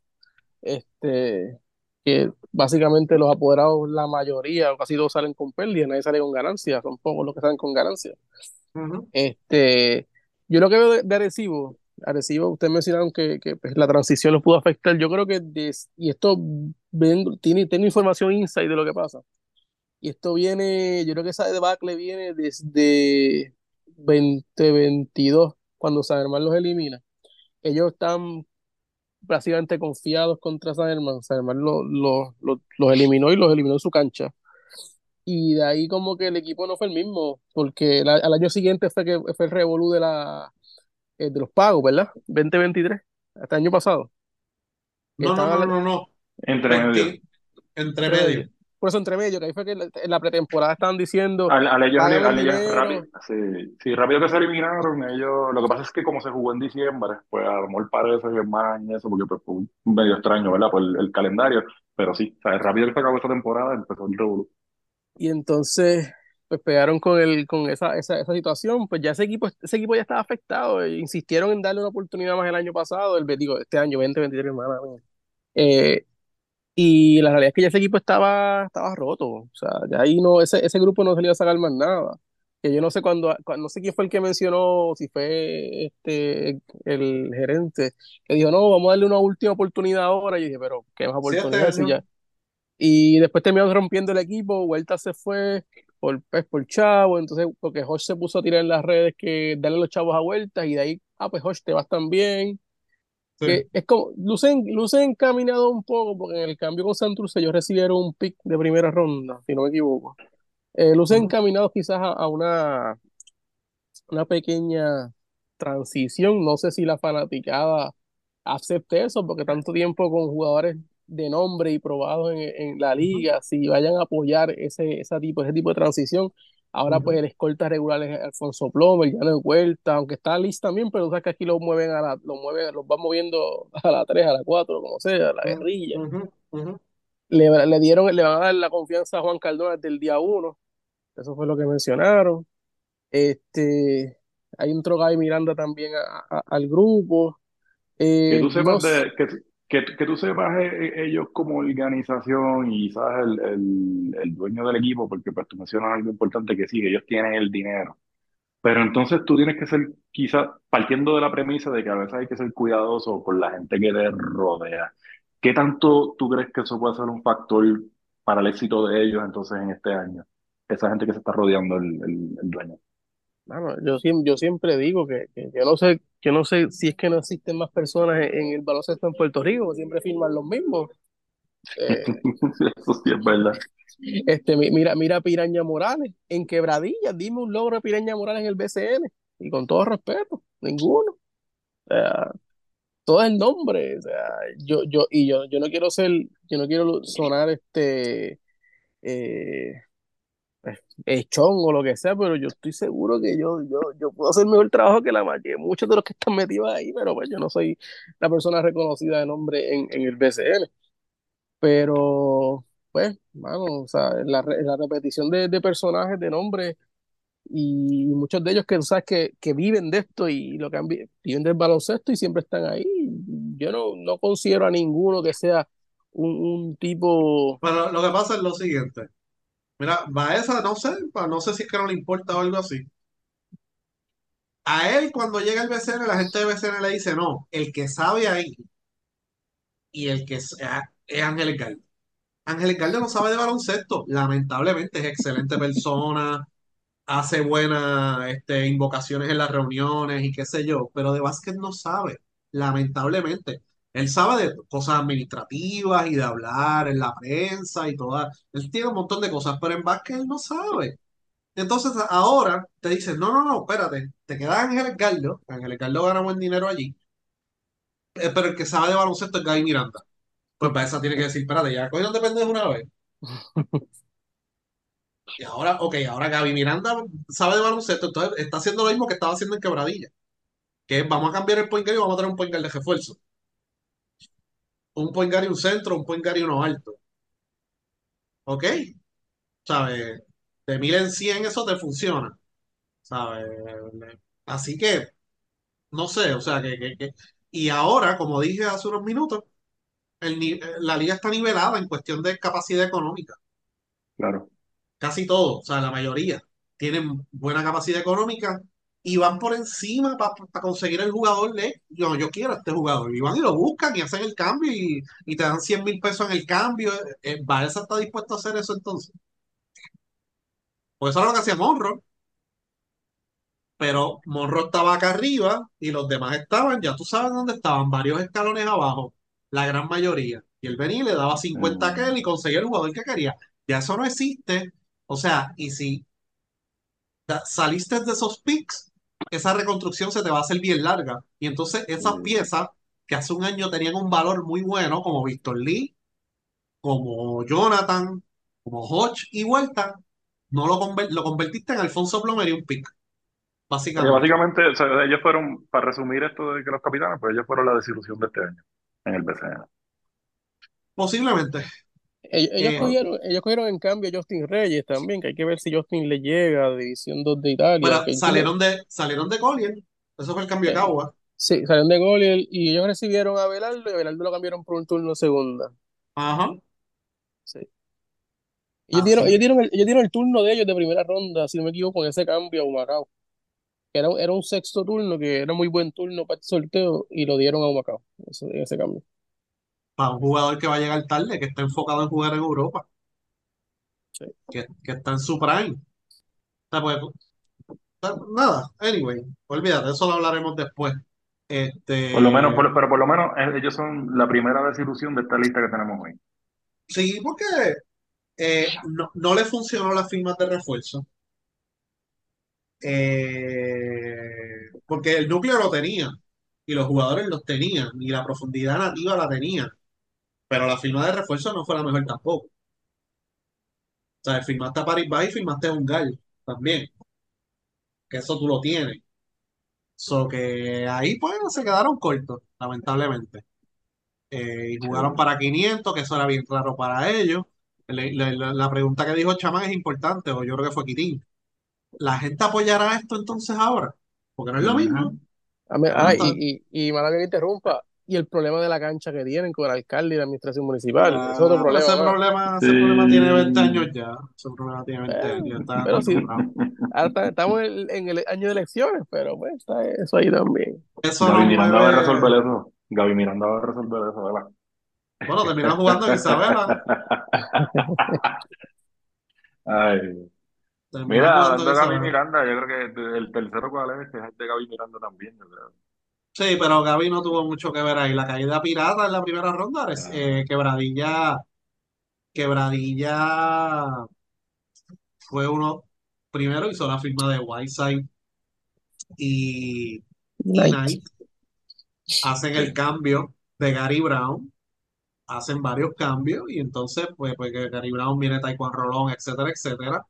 Eh, ellos habían venido de una muy buena temporada también, con un equipo, ¿verdad? Que, que, que, que era muy bueno defensivo, que movía el balón, que jugaban bonito. Eh, pues traen estas dos piezas que en la primera parte de la temporada se encargaron más del 50% de la ofensiva colectiva del equipo. Poco a poco eso fue cayendo y entonces pues, hubo lesiones, Wheeler se fue para Gili, que en un momento importante. Eh, lo que nosotros siempre hablamos en el podcast era como que estos refuerzos están jugando demasiado.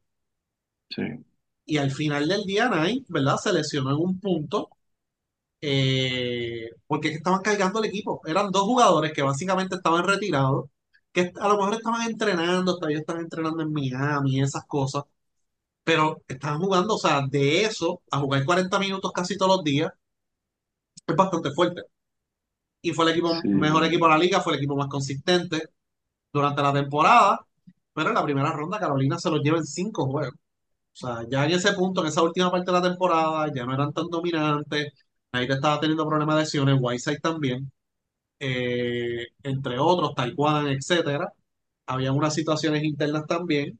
Y pues, nada, se quedan cortos. O sea, que, que Los cuando. descifraron, los Sí, descifraron rápido en esa final y, y, y, y tú lo di- dijiste ahorita, eh, el trabajo de Leo y, y, y Carlos González descifrándolos y, y sacándolos de la cancha, pues fue, fue importante en, en, en ese punto y yo creo que ahí es donde quizás, no sé, el, el, Pachi, pues había quizás una, un, un asunto donde desde, y, fíjate, esto lo mencionó Ricky durante la temporada siempre, o sea, que que de momento pues como que pues se veía lo mismo.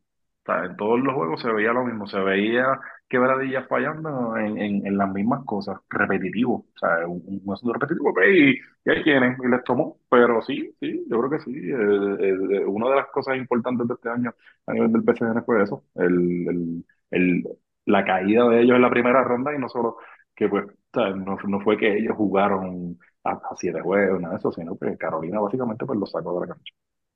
sí, y- Ellos en, la- en el periodo de, la, de las lesiones, ellos trajeron tres refuerzos eh, para cubrirlas. Trajeron a Terren Jones y yo dije, cuando trajeron a ese tipo, ahí se volvieron, se están locos. Y esos tres refuerzos cuando llegaron no pudieron encajar nada en, en el sistema. Lo que hacía Whiteside y Knight, ninguno de los tres refuerzos que trajeron promedió más de 7 puntos por juego. Y sabemos que los dos, ambos refuerzos tuvieron los 20 puntos por juego. Ellos trajeron, a- trajeron a Arcángel para jugar de point guard, que es Jordan Crawford. Mide ujú. 5'5", 5'6", mete, mete bola, en todas las que mete bola, pero aquí no pudo hacer nada. Ahora mismo está jugando no en Australia. no Y, y encajan, ellos no ya estaban tan, tan acostumbrados a, esa, a, esa, a ese dúo de Knight y, y Whiteside, que cuando surgen esas lesiones, claro, los jugadores que traen no, no pudieron hacer el trabajo. Y, y ahí podemos ver lo que usted mencionó, la carga de, la carga de, en su, de- en el rol de cada uno de los jugadores, el tiempo de lo que sea, les pasó factura y, y, y los demás equipos pudieron ajustar. Y mismo Carolina tenía la estrategia y, y se arriesgó contra el equipo que básicamente yo entiendo que de, de tan dominantes que lo hicieron, todo el mundo decía, este equipo va para, va para la final de seguro. Y, y pues Carolina pudo dar, dar el, dar el palo, como dice, y sacarlos de, de la, de la final, básicamente. Sí. Lo que esperaba la gente.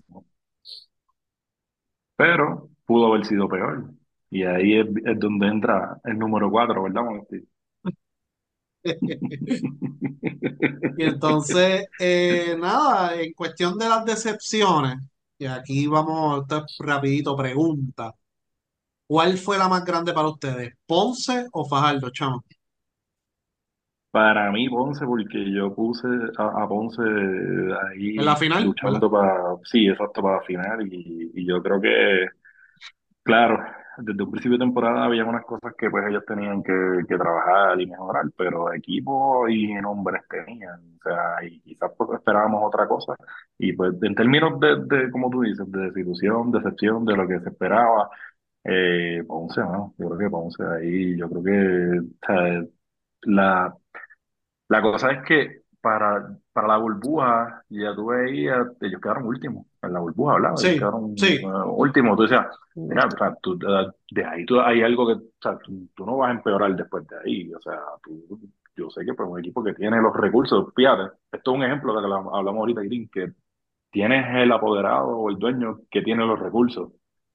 Pero entonces, pues, esa- esas voces a veces que hay alrededor, pues no te ayudan, y la cultura no te ayuda, y, y los jugadores son bien dependientes de esa cultura, y cuando pues tú llegas al punto donde pues jugadores lo piensan mil veces en, en, en firmar o de pedir un cambio para allí, y todo eso, pues entonces tú tienes que cuestionarte, pues, qué carajo es lo que está pasando. Y pues ellos, pues, definitivamente esta temporada, el que se hayan quedado fuera, ah, básicamente, o sea, ellos fueron los play, ellos jugaron el play-in, y sea, de ahí nada, o sea, y, y, y tienen los recursos. Esto es un equipo que tiene los recursos, no es el equipo de Mayagüez, que a veces tengo una pelea por de dónde sacan los chavos, de aquí, de allá, no, no, esto es un equipo que tiene los recursos y, y o sea, se les ha hecho bien difícil apretar el gatillo con, con, cierto, con ciertas figuras. Cuando, cuando ellos se, cuando Ponce quedó último en el 2020, que de hecho todavía ellos pelean que la burbuja no cuenta.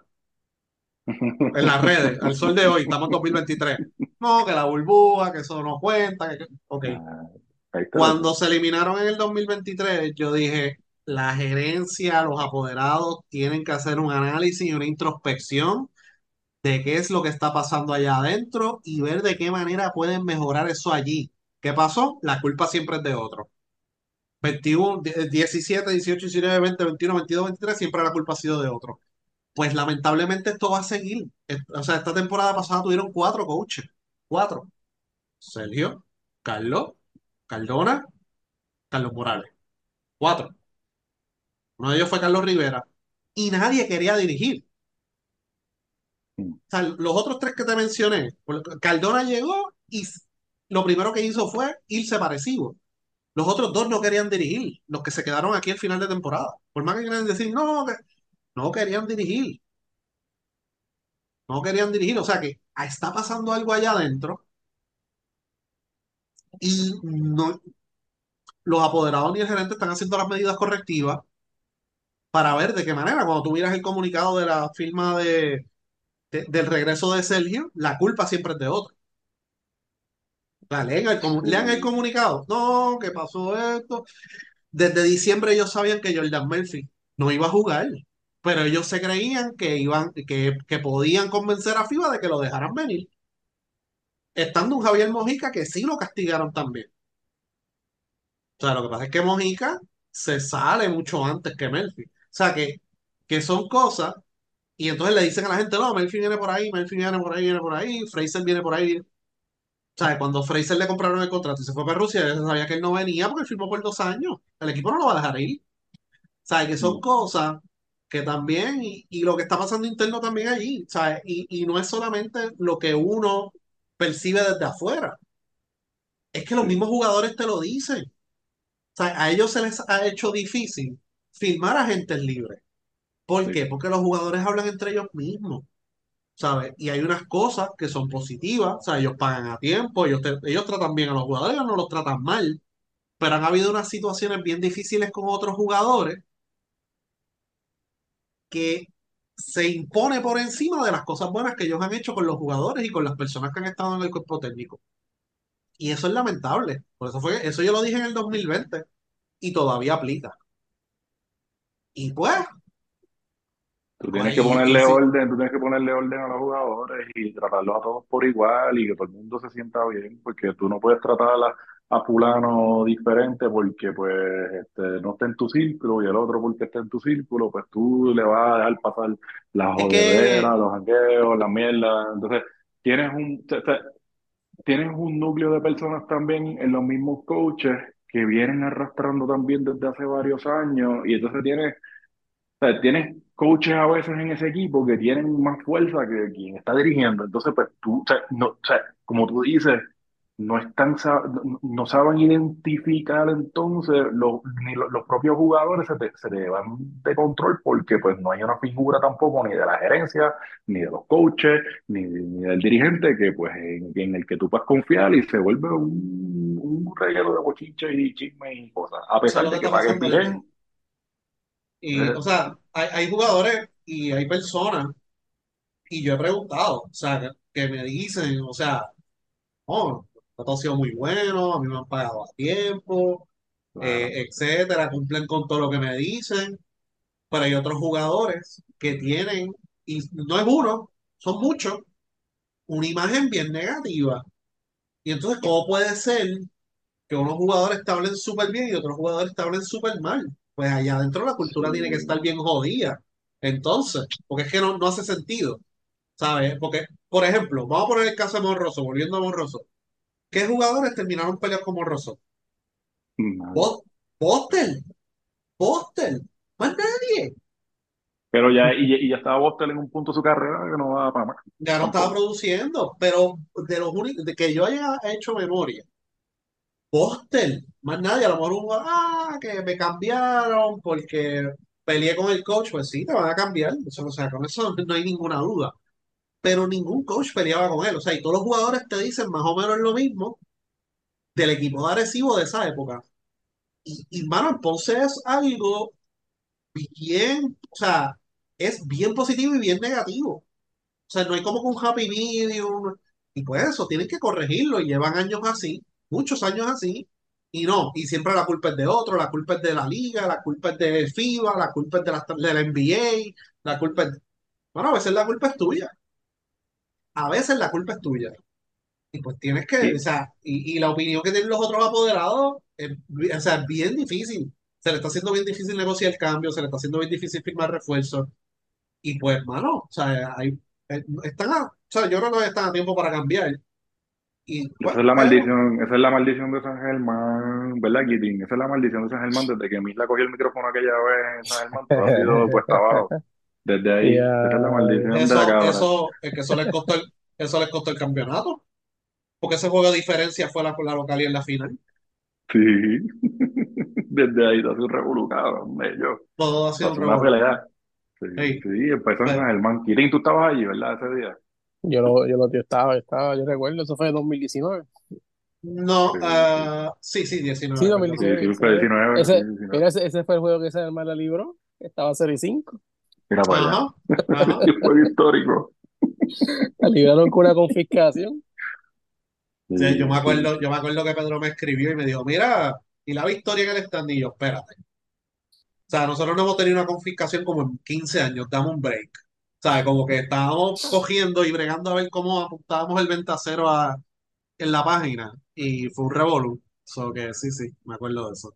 Mira, yo, llevamos yo, tres sesiones corridas, vamos, vamos con algo positivo, vamos, vamos, pero No, pero espérate, pero falta hablar de Fajardo. mira, Que fue un problema similar. Quiero decir algo.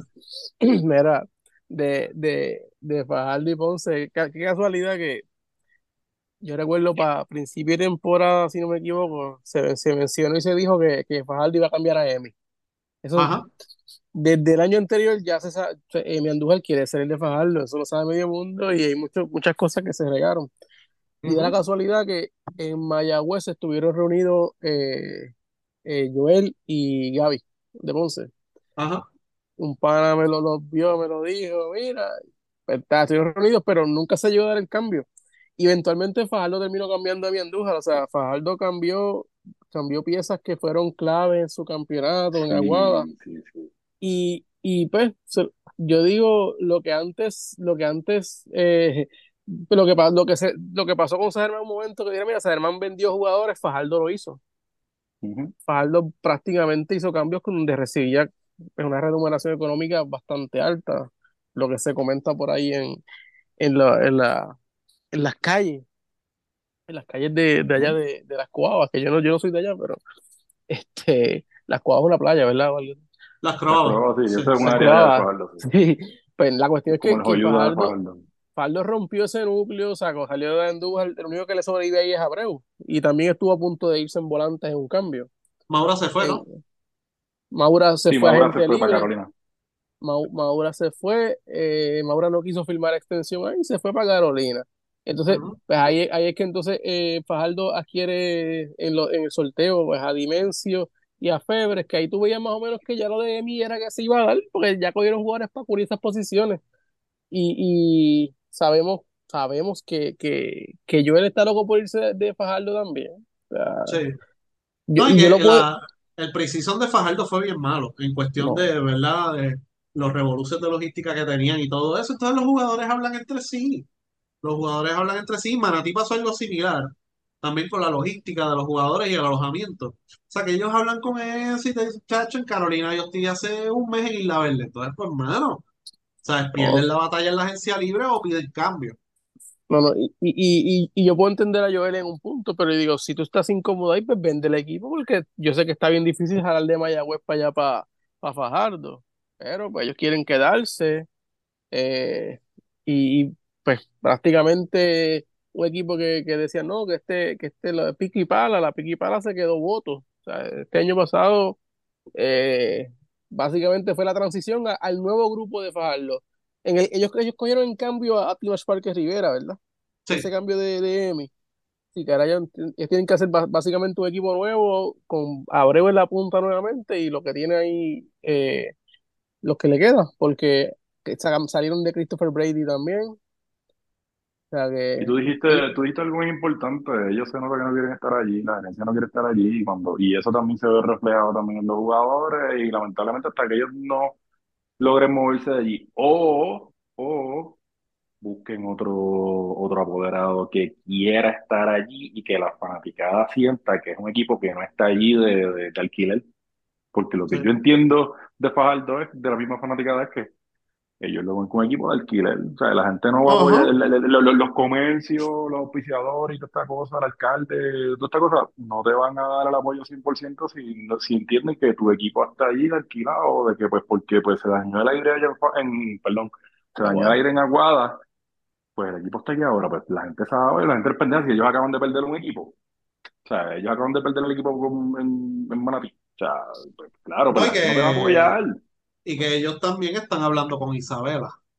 Claro, Bueno, o sea, el, el break de, el break de Fajardo aquí es que pues que ellos logren dar a entender o que, o que busquen la manera de que pues mira, esto se va a quedar aquí. Pero si es eso, va a ser el mismo problema para el próximo año y yo, definitivamente este año pues No, y que, eh, o sea, y lo que acabó de decir de Isabela, ellos no Sí, le aprobaron la mudanza a Isabela. Cuando llegue esa Aguada, aunque ellos sean de Aguada, la gente de Aguada va a decir, ah, sí, tú estás buscando los 100 mil pesos de Isabela. O sea, que ellos se, se sentirán de alquiler o se sentirán que realmente ellos se van a Y quedar en ellos, Aguada. y a ellos, y a ellos, no, y, y, y voy a decir esto aquí, y a lo mejor pues si, vuelvo, si me quieren caer chinche que se joda. Pero a ellos no le aprobaron la mudanza para que él acabe de vender el equipo, porque no Sí, lo quieren por en eso fue, por eso fue, por sí, eso eso Porque no lo, quieren en la liga. Eso, eso es lo, eso es lo que suena por ahí. Y, y, y, y lo que a mí me comentaron también es que pues ellos no, ellos no quieren cuentas con el alcalde de Aguada y que posiblemente se va a dar la mudanza de Fajardo a Aguada, pero fue por, por, por la in- pues, que intervino Ricardo Dalmado directamente con el alcalde. Pero es que ellos pelean con todos los alcaldes. Y vamos Bueno, para año de elecciones también, Ya, ya van, ya van tres alcaldes que han peleado. ¿Sabes? Entonces, pues no entiendo. ¿Sabes? E- Ese es el problema que yo tengo. O sea, por Aguada ellos han, han estado en contacto con tres alcaldes. Tres. Y con los tres pelearon. Los tres. ¿Sabes? Pues entonces aquí hay un problema. ¿Sabes? O sea, no, no, no entiendo. Y entonces, pues, cuando lleguen allí a Aguada, si se la aprueban, y yo creo que le van a aprobar esa mudanza, porque yo creo que ese grupo de Fajardo, pues, eran muchos relojos también. Este, los que estaban ahí, los que iban a comprar, entre comillas, y que venía un inversionista y que sí, ni que, y la- hacer escuela, la, la escuela y, la ventana, y la ventana para vender el equipo y sacarle algo se les está haciendo bien tarde ya. A esta altura, ya cerrando el año, ya, ya se les está haciendo bien ellos, tarde. Tú tenías, ellos, tenían que haber vendido ese equipo cuando se eliminaron. ya. ellos no van a recibir la oferta que han recibido otros apoderados, ni la oferta que le hizo Santurce para llevarse el equipo para allá en su momento, antes de la expansión. Ellos no van a recibir una oferta como esa. no. Y, y tienen mejor equipo que Guayama. Y Guayama recibió mucho dinero. No va a recibir otra oferta así porque ¿quién, quién va a venir aquí a hacer eso? ¿Sabes? Eso que ellos van a ir a Aguada y entonces ellos tienen que hacer el trabajo en Aguada de convencer a la gente que ellos están ahí for good.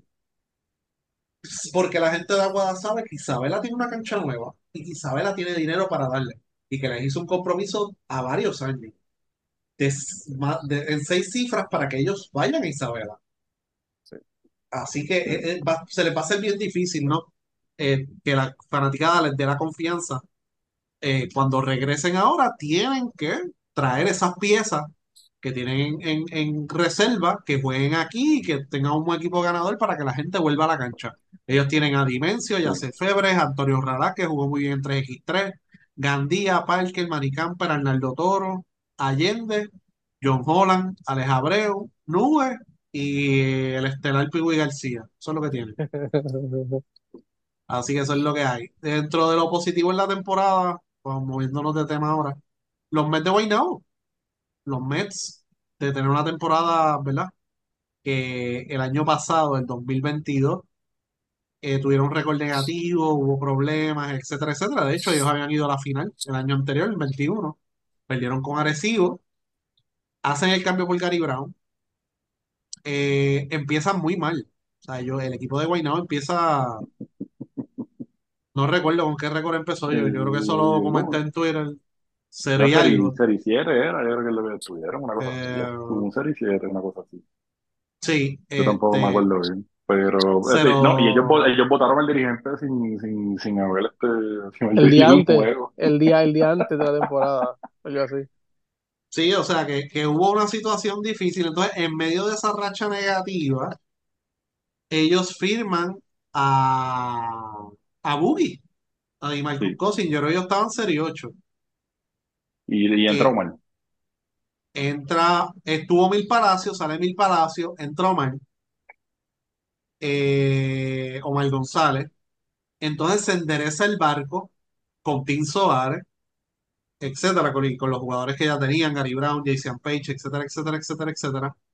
Con la Eh, combinación de locos que había ahí, de, de, de, de- caracteres este, extraños. Y eso es como, como tú ves a alguien haciendo una, un chef haciendo una mezcla extraña y que de momento empieza a explotar todo y al final del día, pues mira, funcionó. Y, y salió un caldo ahí que, que ellos, bregó.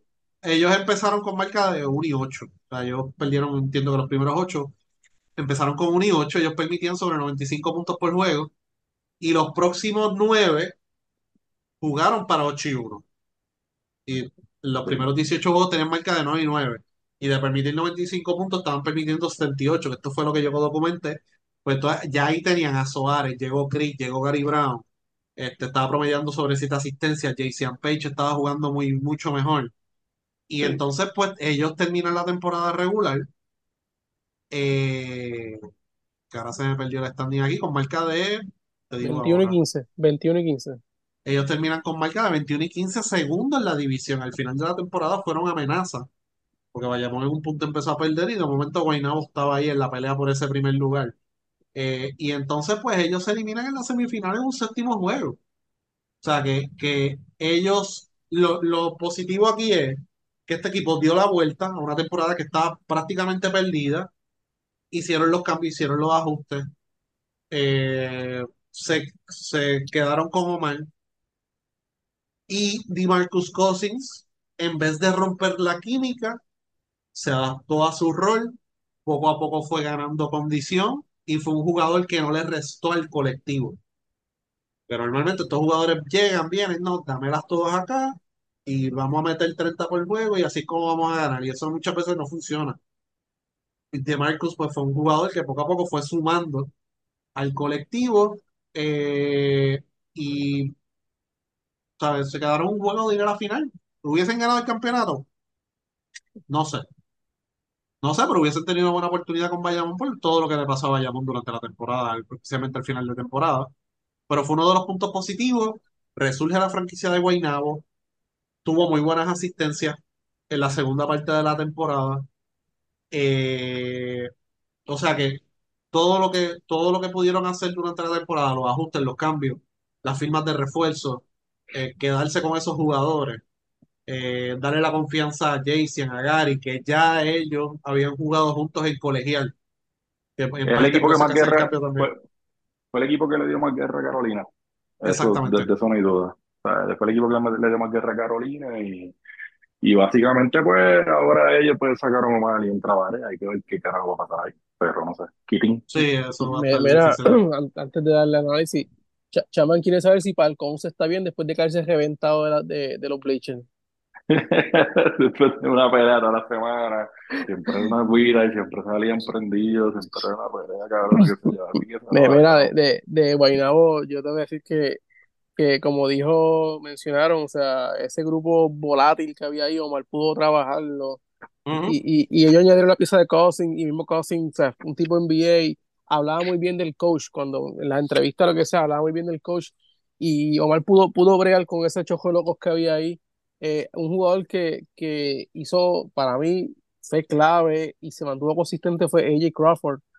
Eh, Sí, apo- aportó, siempre estuvo, estuvo en doble dígito, promedió 12.6 por juego, o sea, y tirando 85% en tiros libres en sobre 139 intentos. O sea, que, que para mí fue una pieza clave. Es otro jugador que sale de, de, la- de las filas de Ponce a producir a otro equipo, que eso ya, ya se ha vuelto costumbre. Y esa es la Eh, norma, sí. sí, sí, eh, fíjate, mala mía que haga un paréntesis aquí, ¿verdad? Pero qué raro que. Crawford no estuvo en, esos torneos que hicieron aquí de- desde la selección y esas selecciones extrañas que viajaron y no lo consideraron, no sé. Me- siempre me estuvo raro. también. Él estuvo en México también jugando, pero no jugó, no jugó muchos juegos. Eh, el Gary que hizo, hizo el trabajo, pudo hacer, hasta repartir el juego, ser más, ¿ves? promedió casi ocho asistencias. Y yo creo que, que, que las firmas de los refuerzos, que fueron los que terminaron, que fue entre Crick, Soares y Cousins, fueron jugadores que aportaron, como dijeron ustedes, al colectivo. O sea, no, fueron, no quisieron ver- hacer, ser protagonistas. Una, una, una, un- una, una nota o, o dato importante de Cousins, no tengo aquí las estadísticas de casualidad de frente. eh, en 25 minutos promedió 19 puntos por juego y, no- y casi 10 rebotes. O sea, que, que, que vino, hizo el trabajo, aportó al colectivo, no fue, no fue, no tuvo que pedir jugar los 40 minutos, iba a morir si jugaba los 40 minutos. Pero, pero pudo aceptar el rol y poco a poco la- la- lo- los números llegaron y se reflejaron en victoria. Sí. La, la fanaticada pues estaba, los guaynabiros estaban pompeados llenando la cancha. Eh, que, que como, que, que ese fue lo que pasó en Guaynabo, era mi, mi pues como fanático de Seman decía, Sarman el año pasado llega a la final, este año el miedo es que se escocoten. Guaynabo llegó a la final en el 2021 y se escocotaron en el 2022. So, Ujú. este, pero este año Guaynabo pues eh, se hizo, hizo los cambios, el cambio de Gary, etcétera, y le funcionó y, y se espera básicamente que Guaynabo pues repita, no, no digo repita el núcleo, pero bueno, porque ya ellos trajeron a Benito Santiago, no sé qué va a pasar ahí, pero Gary termina posiblemente temprano en Australia Por eso te digo, esas combinaciones extrañas ahí, esos caracteres va a estar bueno. Y va a estar Sí, Barea dirigiendo, so, eso va a estar, Pareita, estar bien. Pareita, Benito, Gary, Page, Boogie. sí, sí, sí. Yo, yo, yo, le, yo le puedo garantizar algo en el 2024, que alguien va a terminar patas arriba en el zafacón que tienen allí en el parking. Allí cerca del Sí. tablado, allí, allí, alguien van a tirar allí en ese zafacón. Patas arriba, va a caer. Y, y el que lo va a tirar es Boogie. Pero quién vaya a tirar, no sé. Hay muchos, muchos candidatos ahí. Yo, yo creo que, que este, ahora esto que, que se puede decir, no sé si se puede entrelazar con el sexto, eh, con, la- con el próximo tema, mencionando lo de Boogie. O sea, eh, me voy a enfocar primero en lo de Boogie. O sea, eso, esto es la firma de, de, de Cousins, pues hizo que la liga como tal pues, se abriera a, a, a, a muchos más, a más ojos en, en- dentro, digo, puede ser del mundo, pero básicamente Estados Unidos, que es el mercado de NBA que Sí. tan pronto se anunciaron de la firma de, de Cousins, pues ya los ojos de la, del, del mercado de Norteamérica y de la NBA estaban en Puerto Rico. Y ya estaba, ya estaba antes lo de Whiteside y Knight, pero con la de Boogie, pues hay como que boom, mira. Y yo entiendo que se le dio mucho más exposición a la liga que, que pues con esa figura. Y, y esto, el, este año ahora, yo no dudo que, pues como se había mencionado, otras figuras de NBA vengan para acá, vienen a la liga más atractivo que, que el año pasado. Sí. Sí. Yo creo que ese fue positivo. Yo creo que también eh, está, ha- hay que ser cuidadoso cuando uno hace esas firmas. Por eso es que traigo este tema, porque los jugadores NBA que firmaron, los ex NBA que firmaron, que llegaron nuevos, que fueron de impacto fue Boogie, Whiteside y Knight. Más nadie.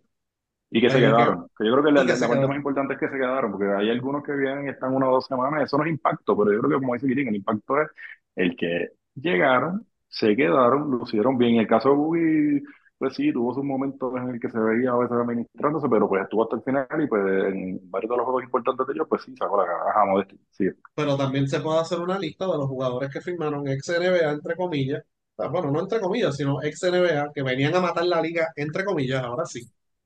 Que no hicieron nada, que estaban lesionados. O sea, que los equipos tienen que ser un poquito más cuidadosos, tienen que ser más estudiosos a la hora de firmar un jugador ex NBA y conocer la razón por la cual ese jugador no está en la NBA.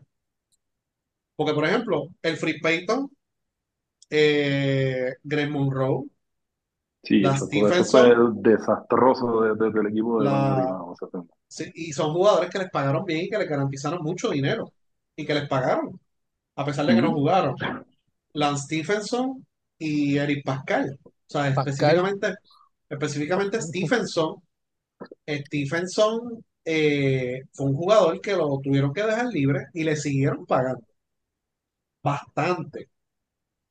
Eh, hay muchos. Tyreek Evans se lesionó. Sí. O sea, que, que han habido muchos casos de esos jugadores que traen y de, ah, de momento y, y no, no, no, es- no, no hacen su trabajo, ¿sabes? Y yo Y pensé que iba a pasar con, y yo pensé que iba a pasar con Bui, ¿no? Whiteside y Knight no, porque pues, por lo menos se había mantenido activo, pero en el caso de Bui, Bui lleva tiempo sin jugar. Y el asunto de las lesiones y su historial, eh, para mí fue un milagro el que él se haya quedado todo ese tiempo sí, en y, y- y no se haya rajado, no haya formado un, un revolú de siete ¿sabes?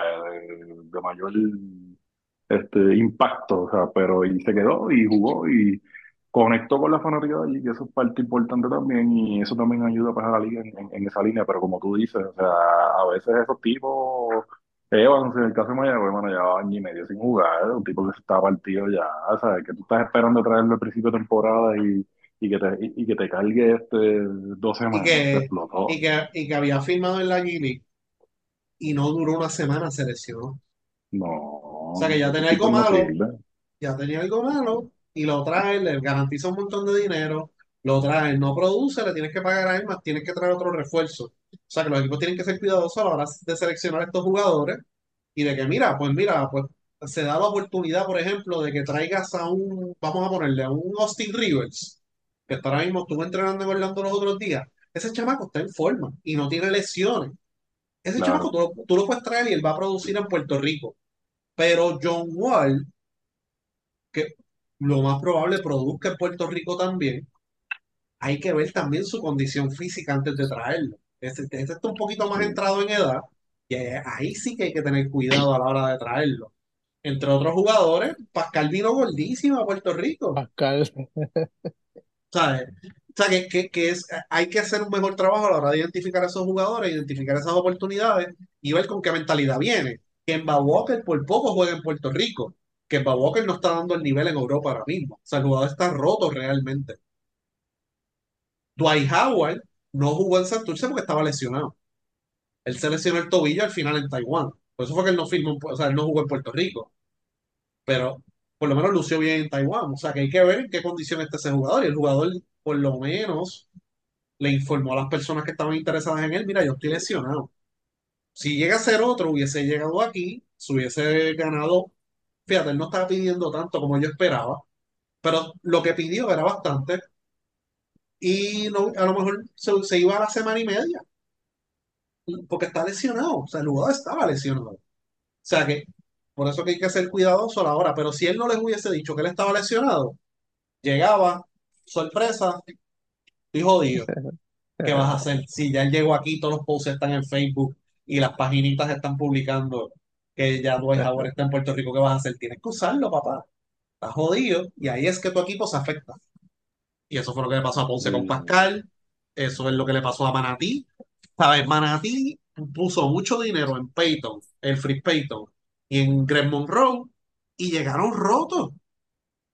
Y ahí se les jodió la temporada a Manatí porque tenían jugadores nativos por lo menos, no tenían mucha profundidad, pero sí tenían jugadores nativos como Sosa y Chris Ortiz que estos jugaron bien toda la temporada, más Alex Morales, que empezó la temporada. O sea que Manatí a lo mejor hubiese estado en la pelea por la clasificación si hubiesen identificado dos buenos refuerzos que hubiesen jugado, como es el mismo caso de Knight y Whiteside, Manatí hubiese estado en los playoffs. Así que Sí. eso En términos, en términos, pero por lo menos en términos generales, por lo menos esos tres jugadores sí dejaron un buen sabor con la fanaticada y con, con el asunto de los refuerzos. Y en el caso de Cousins, pues definitivamente pues le generó bastante movimiento en las redes a- al mismo BCN y, y, o sea, y video y noticias y toda esta cosa. So, en esa parte fue positivo. Y lo positivo, vuelvo y repito, tiene que ver más con el asunto de que se quedó, de que no fue un buggy que estuvo una semana y se formó un revolú y un bochinche y se fue, y, y que la liga queda quizás a lo mejor mal parada en, en, en todo ese, en todo ese asunto y en toda esa noticia. Ujú, ujú. Así que nada, pero muy buenas esas firmas, pero ojo a la hora de firmar esos jugadores, hagan su asignación. Eh, número 7, la inestabilidad en Santurce que ha habido en las pasadas temporadas, por segundo año consecutivo se, se eliminan contra San Germán. Perdón, hubo muchas situaciones, o sea, la inestabilidad en Santurce fue los coaches y los refuerzos. Más todas las situaciones internas que hubo, que le pidieron la renuncia al gerente, los mismos fanáticos, y etcétera, etcétera, etcétera. Y entonces, pues ahora, Santurce, pues, se ve un poquito más, mejor encaminado que en temporadas pasadas, Eric, ¿quién los pero eliminó? ¿Quién los eliminó al equipo de San, Santurce? San Germán otra vez. Ah. Los ¿Qué hijos, pasó bueno, ahí? los ¿Qué, hijos, qué, los hijos. qué está, qué está pasando ahí, Kiri, en, eso de- de- en esas series con, con, con San Germán y Santurce? ¿Qué es lo que no logra Santurce descifrar de los Atléticos de San Germán? Se cagan cuando llegan al, al Kelly. Oye, ¿tú sabes, tú sabes cuál ha sido el factor X ambos años? ¿Qué- Ajá. qué- ¿Cuál? ¿Cuándo es que viene el giro en la serie? Cuando Eddie forma un jabolú. Sí, es eso. Y, y entonces, entonces pasa, pasa lo que dice Kitin cuando llegan al Arkelio, ahí se emba- ahí empiezan, se embarran. Fíjate, San- Santurce, parte de. Santurce ganó un juego de San Germán que yo dije que Santurce puso la serie 2 a 1 a favor de Santurce, fue el tercer juego. Y yo dije, diablo, aquí se jodió la cosa. Pero San Germán falló y le jaspó una pela a Santurce. Entonces Nate. Mason se creció y yo dije, fíjate, esto se volvió a nivelar. Y el, el último juego, pues, estuvo, estuvo bastante bueno, pero eventualmente, pues, eh, Germán dominó y dominó la, la, la, en las, las jugadas clave al final del juego y sacaron el juego. O sea, yo, y esto yo lo digo y yo no sé, yo no soy un coach, pero en los años que he visto, los últimos años que he visto, pues, Edicaciano dirigiendo, eh, sabemos que Edicaciano usa un point guard de refuerzo. Y el point guard de refuerzo es el que ayuda a que el juego de Eddie pueda correr y, y, y no digo que carga a Eddie, pero le deposita toda la confianza al point guard para que le saque las victorias, porque con- cuando estaba tu Holloway en, su pick era el que hacía movía eso en quebradilla.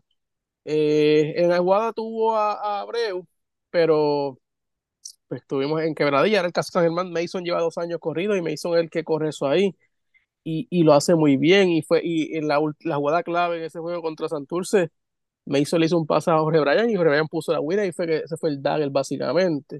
O sea que Eddie le deposita mucha confianza a, a ese tipo de jugador y le, y le funciona.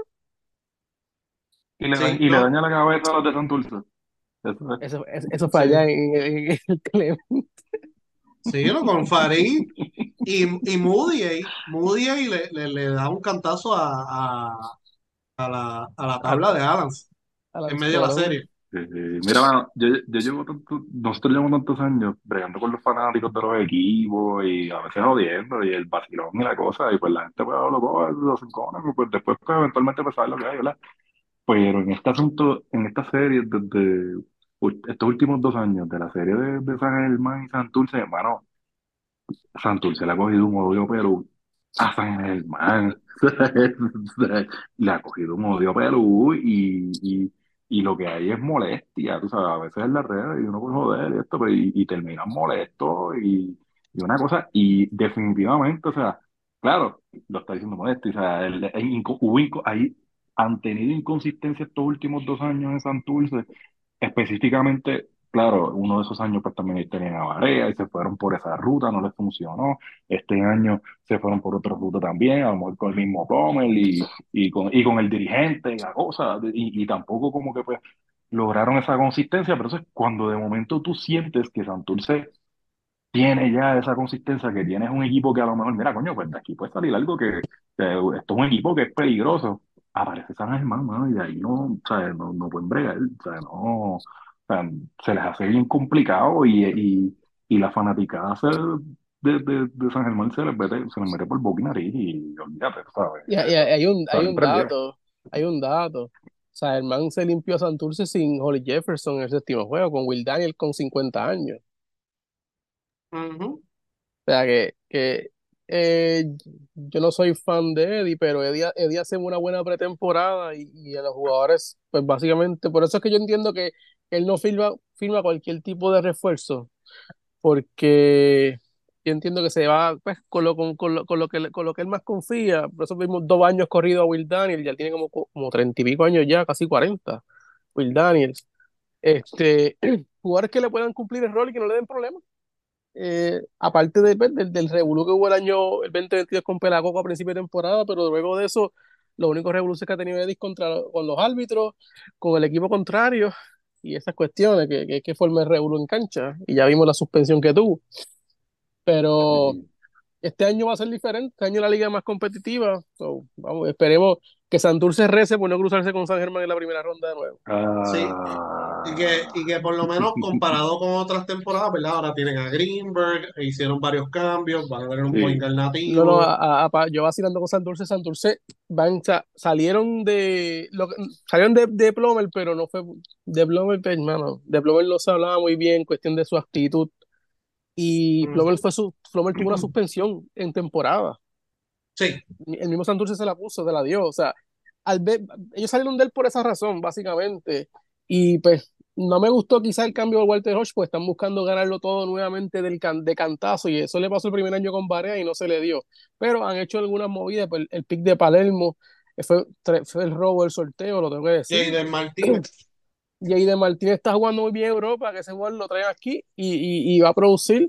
Eh, la firma de, de Kenneth Farid desde el primer día es un refuerzo que en esta liga es- no es un refuerzo que te va a cargar, pero es un tipo que la pintura va a hacer presencia, te va a coger rebote y te va a aportar eh, su- más de 10 puntos. O sea que ya aseguraste un tipo en la pintura, el, el juego de Matías, a ver cómo, cómo viene este año. El año pasado tuvo tremendos números, yo creo que fue career high el año pasado el número. Sí, Eh, una buena pretemporada, ya un coach fijo desde el primer día. Santurce debe mejorar eventualmente a los pasados años. Eh, que, que quizás sí, quizás no. Pero pues te lo digo, mano, que no se crucen con San Germán porque se van a eliminar. sí. Así que nada, eso básicamente yo creo que está un poquito mejor encaminado que en años anteriores. Eh, en el próximo punto, Bayamón no completó el back-to-back. Yo creo que fue algo también que hablamos en la pretemporada, porque había muchos fanáticos y estábamos nosotros también hablando de que ganaron el campeonato y no mejoraron en nada el plantel de un año a otro y pueden buscar en la prensa de ellos diciendo lo que eh, fórmula ganadora no se cambia. No es que cambie la fórmula ganadora, es que refuerce ciertas áreas que tú sabes que tienes debilidades con tal de asegurar que vas a repetir el campeonato. O sea, y se cometieron un montón de errores desde el punto de vista de coaching y gerencia y no ganaron, ¿verdad? El campeonato. Y hubo varios mensajes durante la temporada regular y no hicieron nada tampoco. Ellos entendían, no, perdimos, por ejemplo, te voy a dar un ejemplo. Guaynabo dejó a Bayamón en el rancho en 54 puntos. Y lo que ellos dijeron fue, no, es que Angelito no estaba. O sea, como si Angelito fuera este Luka Doncic. Espérate, que hay un problema. Y ellos no lo están viendo. Tiene un problema, ¿verdad? Hay jugadores que están entrados en edad, que dependían mucho más en temporadas anteriores, pero ya están entrados en edad y no son los mismos jugadores. Además, esos problemas de Benito y Cuba, ya vieron que cambiaron a uno, no me sorprendería si cambian al otro. ¿Sabes? Llega un punto que se convierte en algo insostenible dentro del equipo. Además, lo que pasó con Jacob Wiley, durante la serie no trajeron un, un refuerzo de impacto para sustituir a Wiley. No, con lo que tenemos nos basta y tenemos a, a Marvin Jones. Marvin Jones. Este, eh, con eso nos da para ganar la Carolina sobre confianza. Tienes que traer un caballo. un tipo dominante en la pintura porque estás teniendo un problema y estás teniendo un problema de macho también con Mike Scott. Mike Scott sacó a Cuba de, la serie, o sea que tenían varios problemas, no hiciste los cambios, esas piezas hubiesen tenido más valor, en el mismo caso de Arecibo, hubiesen tenido más valor si lo hubieses cambiado en, el momento en el cual todo el mundo estaba diciendo que los cambiaras comparado con ahora. ¿Sabes? Benito lo cambiaste por Oncy Branch.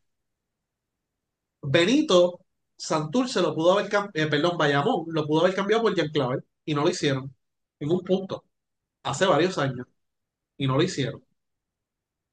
Y sin contar Romero, las ofertas que ellos recibieron por Romero en el pasado, esas ofertas ya no están sobre la mesa. Eran jugadores muy buenos, jugadores de equipo nacional y jugadores que le hubiesen dado, ¿verdad? Mucho más años al equipo de Bayamón a un alto nivel. Ahora, ¿por quién tú cambias a Romero? No todo el mundo lo va a querer.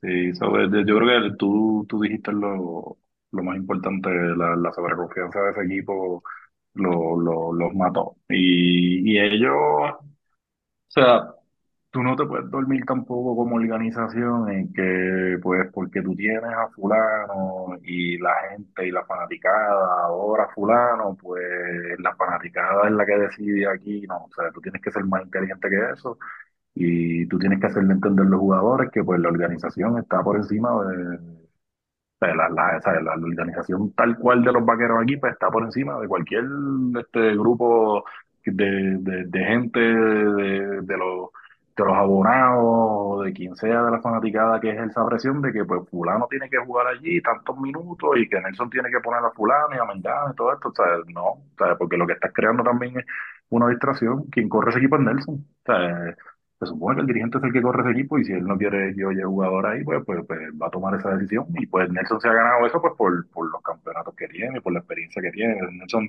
yo podría entender esa presión o la fanaticada encona con, con un dirigente que, pues, vamos, es un rookie y que, y que no ha llegado a nada y toda esta cosa, y pues la gente pues rápido va a brincar, pero hermano, o sea, ellos, tienen, ellos tenían un buen equipo, volvemos, se sobreconfiaron, adicional a que pues la gente sie- siempre sale a alguien a, a, a lo mejor a decir, ah, pero es que hubo, hubo problemas internos y tuvieron esto mano en todos los cabrones equipos de Puerto Rico, Y siempre hay que, problemas internos y y que esos y problemas llevan años. O sea, esos problemas con esos dos jugadores llevan años y pues no han hecho nada porque estamos ganando.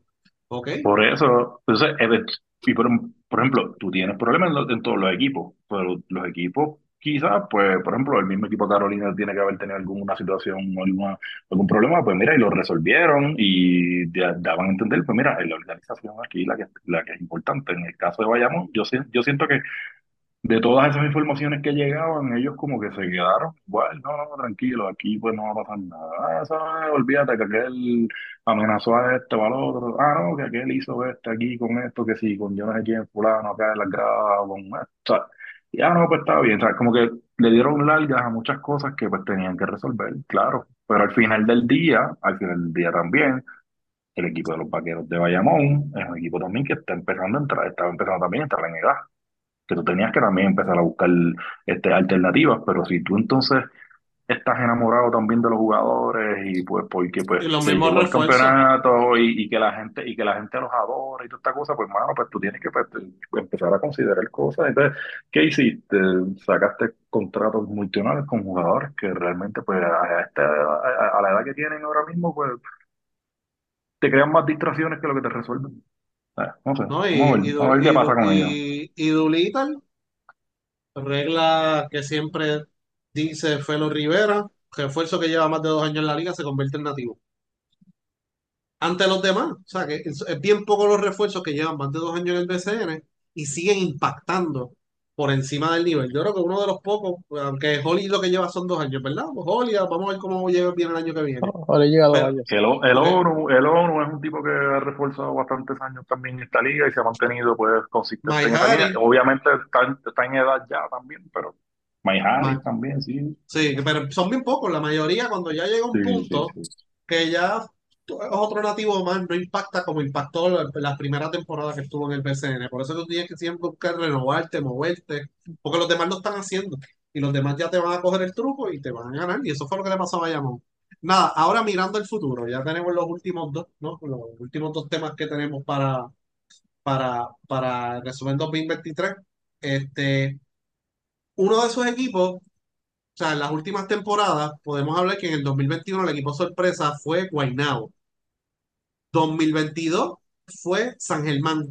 2023 fue Carolina, que ese fue el único que quedó campeón de los que acabo de mencionar. ¿Cuál va a ser ese equipo en el 2024? ¿Será Manatí? Yo veo a Manatí entre esos equipos, pero si tienen otro, me pueden decir que otro equipo dentro de los equipos, ¿verdad? Que no terminaron muy bien el año pasado, podrían ser ese equipo sorpresa ya para el 2024. El que más oportunidad tiene para dar ese, para dar ese tablazo, definitivamente es Manatí, porque el resto de los equipos, pues, yo no creo que Mayagüez con lo que tenga, pues vaya a mejorar de ahí, con, lo, o sea, con, con los jugadores que tenga. Ponce, yo no creo tampoco que sea un equipo que de momento vaya a, a subir de cantazo. Sí, fíjate, hay una oportunidad, pero pues son decisiones difíciles y yo no veo a Ponce tomando decisiones difíciles. Si ellos, si Ponce toma las decisiones difíciles y hace un buen sorteo, a lo mejor podría caer en ese, en ese asunto, porque pues, de, o sea, de estos últimos años, pues uno fue sotanero y el año pasado pues, se eliminaron. Sí, eh, Eh, en el caso de Manatí, vamos a los jugadores que tienen de reserva. Eso sin contar este sorteo, ¿no? Que va a ser próximamente. Alex Morales, Tyler Davis, eh, Jivan Jackson, Jordan Howard, Cris Ortiz, Isaac Sosa. O sea, un buen núcleo joven, que es lo que tú tienes. David Moya está ahí en ese grupo.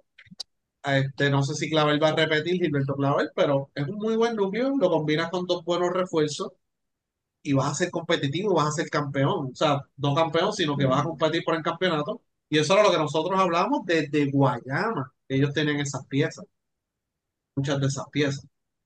Así Sí, pero que, entonces, pero entonces, vamos a poner de este año, claro, y, y, y ese, y, y- y eso es el, tuviste el clavo, o sea, es un equipo que puede proyectar para que el año que viene lo haga, pero entonces, viendo los errores que cometieron y los horrores que cometieron este año con, con los refuerzos, porque para mí Sheldon Mack es un horror, tú sabiendo ya de, de, de lo que está pasando en Carolina, tú traer ese jugador, traer a Jefferson, o sea, yo entiendo que la clave como quiera es no cometer los mismos errores que cometiste este año con el asunto de la contratación de refuerzos. O sea, tienes las piezas, pero entonces no te puedes dormir con los refuerzos, o sea, no, este, no vas a ganar con refuerzos baratos, digo, con, exacto, sí, con refuerzos baratos. O, sea, o, o- o con refuerzos que tú entiendas que conocen la liga y que pues llevan años y toda esta cosa. No, mira, trae gente nueva, va a bregar con ese equipo. Arriesgate a traer un refuerzo nuevo, no tiene que ser un ex NBA, pero búscate a alguien que haga fit con jugadores jóvenes y que no sea un veterano de esto lo que viene a joder, a tirar bola, a tratar de, de impresionar, a tratar de estirar ese contrato semanalmente, que de momento tú veas a Sheldon Mack, te mete 30 puntos y el próximo juego no hace un carajo. ¿Por qué? Porque está explotado, porque tiene el talón de Aquiles desbaratado, ¿sabes? Pero entonces, pues, se duermen de ese. Entonces, tú tienes, en, en el caso de, de la gerencia de, de Manatí, en el caso de Flor, en el caso de Osuna, que es el apoderado, van a tener que buscar entonces un balance entre, entre lo que necesita ese equipo para tú inyectarle a ese talento nativo. Porque es que no vas a poder hacerlo con, con tipos explotados ya de, refuerzo. Y tú lo dijiste ahorita, eso. O sea, entraron una buena calidad de refuerzo. Pero tú miras los- las movidas de ellos. Monroe y el Free Payton. O sea, desde la salida se escocotaron. Entonces, cambias esos refuerzos y lo que traes son dos que realmente pues ya no dan el grado. Jefferson ya sus mejores años de él en esta ya pasaron. En el caso de, de Sheldon Mack, vuelvo y lo repito, un desastre.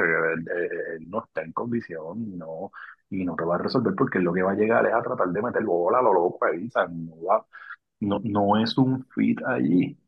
O sea, y el desastre este año en Madrid básicamente fue el problema de no saber escoger un buen refuerzo, dos refuerzos, o no- ni uno. O sea, ¿qué va a pasar ahora? No sé, no, no, no sé ahí, Girín, eh, estás más o menos la. Yo no sé si, yo no sé si, yo no sé si ellos tienen unos buenos picks también.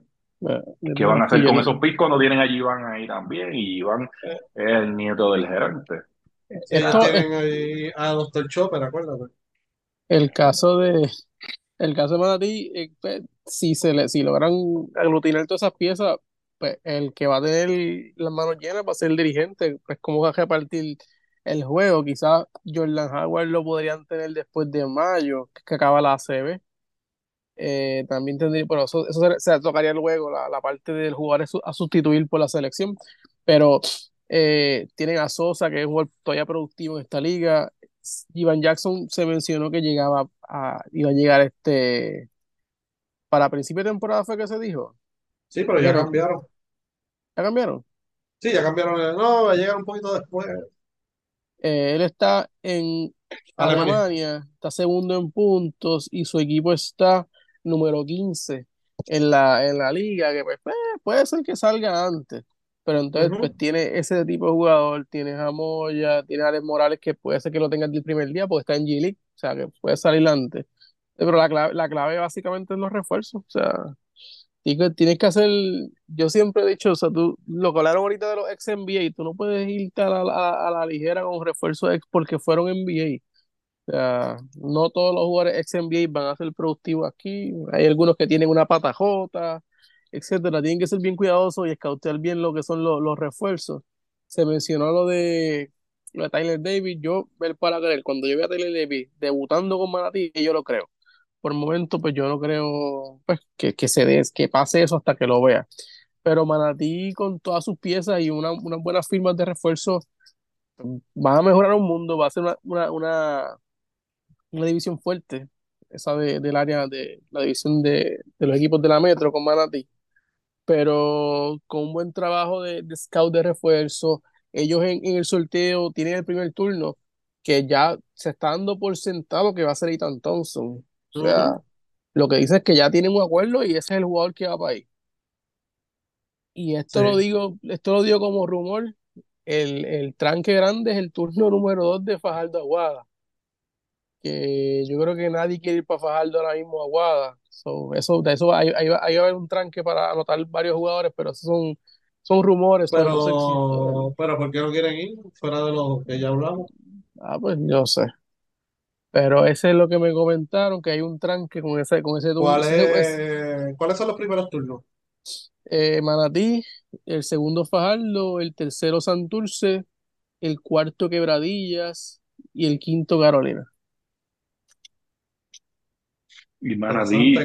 y, y te digo una cosa, Manatí puede decir que no, Ethan Thompson, y fíjate, sería un buen primer pick porque pues es lo que está jugando Gilly, y tiene otros jugadores ahí, pero si otros tipos deciden declararse para ese sorteo, que quizás como se supone que corra, que como uno quizás pensaría que puede correr eso, yo pienso que Manatí se va a ver en una situación en la que no van a saber qué hacer y van a meter las patas.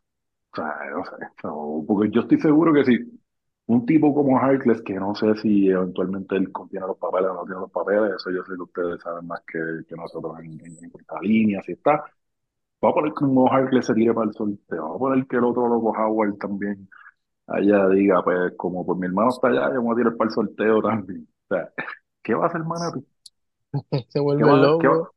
qué van a decidir hacer? O sea, eh, eh, eh, Enrique Freeman, Enrique Freeman se está comiendo la, la NCAA. O sea, ¿qué- o sea, si, ese, el- si, si ese tipo se hace disponible, Manatí, ¿qué va a hacer? O sea, Sí, ¿no? Y para, y para seguir en el tema, Kitín, ¿quién viene por ahí? Bueno, eh, para el sorteo como tal, Ujú, pues, está En- Enrique Freeman ya está en su último año, lidera la NCAA en double double y rebotes por juego, si no me equivoco. Eh, se menciona lo de Mo Harless, eh, siempre ha habido unas dudas con la elegibilidad de él. FIBA lo tiene registrado como boricua. Yo no creo que FIBA vaya a registrar, vaya a registrarlo sin papeles. So, yo entiendo que si está registrado en FIBA es que es que tiene que tener los papeles.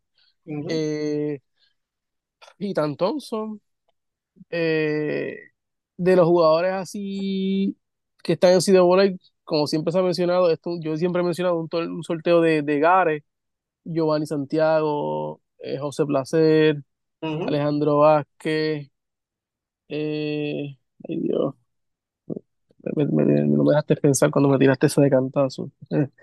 Eh, ay Dios, hay, hay un point guard que, que está en Europa, no sé si se lo mencioné a Chaman o a, o a, a Modestia, pero se lo mencioné y se lo envié, pero no voy a decir el nombre, que esperen a que salga la lista. Sí, sí, sí, Pero, me lo pero un, mencionaste po- mí, sí, está por ahí. pero un point, guard- un point guard que está en, Se- está en Serbia, so, y está jugando muy bien la División 1 de Serbia. Que eso, es un nombre- ese nombre está pago, que ese es un jugador que, pues, que va a estar en el sorteo. Ya nos había dicho el año pasado que no pudo anotarse y se va a anotar este año. Nate Santos es Este, senior.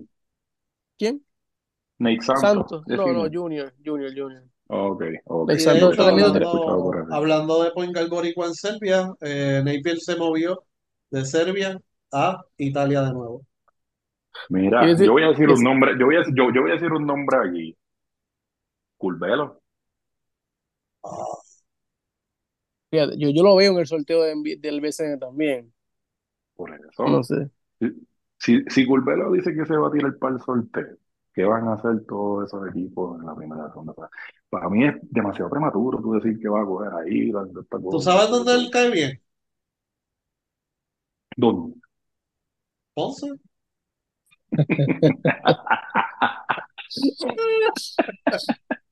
Nada ¿Tú te más, va- imaginas? Ay, eso va a ser una comedia tan brutal No, que yo, me- yo, yo me abono, yo me Te abono. abona, te abona, ahí, te abona Sí, por, vamos allá, vamos a cerca, ver este cerca allí, La cerca oveja con Curvelo, Yesrel, Yarefui.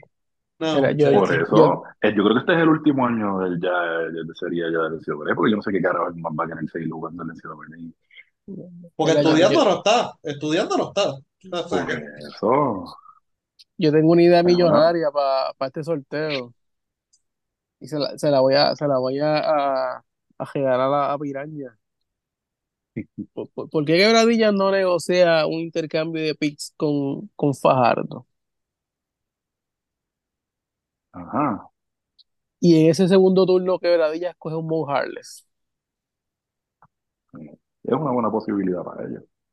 Yo soy yo hablando acá, o se- Harley sería, sería un buen fit allí. sí, soy yo hablando como los locos. Pero es interesante que, que del 1 al, del 1 al 5, eh, el único equipo que, que, no- que no tiene poder adquisitivo es Fajardo. O sea, los demás, Manatí el 1, Santurce el 3, Quebradilla el cuarto Sí, y Carolina el 5. O sea, yo, yo, yo estoy seguro que Santurce, Quebradilla y Carolina están ahí pushing a ver qué pasa con Fajardo. Si pueden hacer algún cambio, vamos a para, sacar a Fajardo del medio para que no pase lo que pasó este año con pues, lo que todo, lo que pasó, el revolú de que Sigitan no iba, los, los, los, los jugadores aguantaban, no querían anotarse, que es el rumor que se corrió en las redes y corrió por ahí.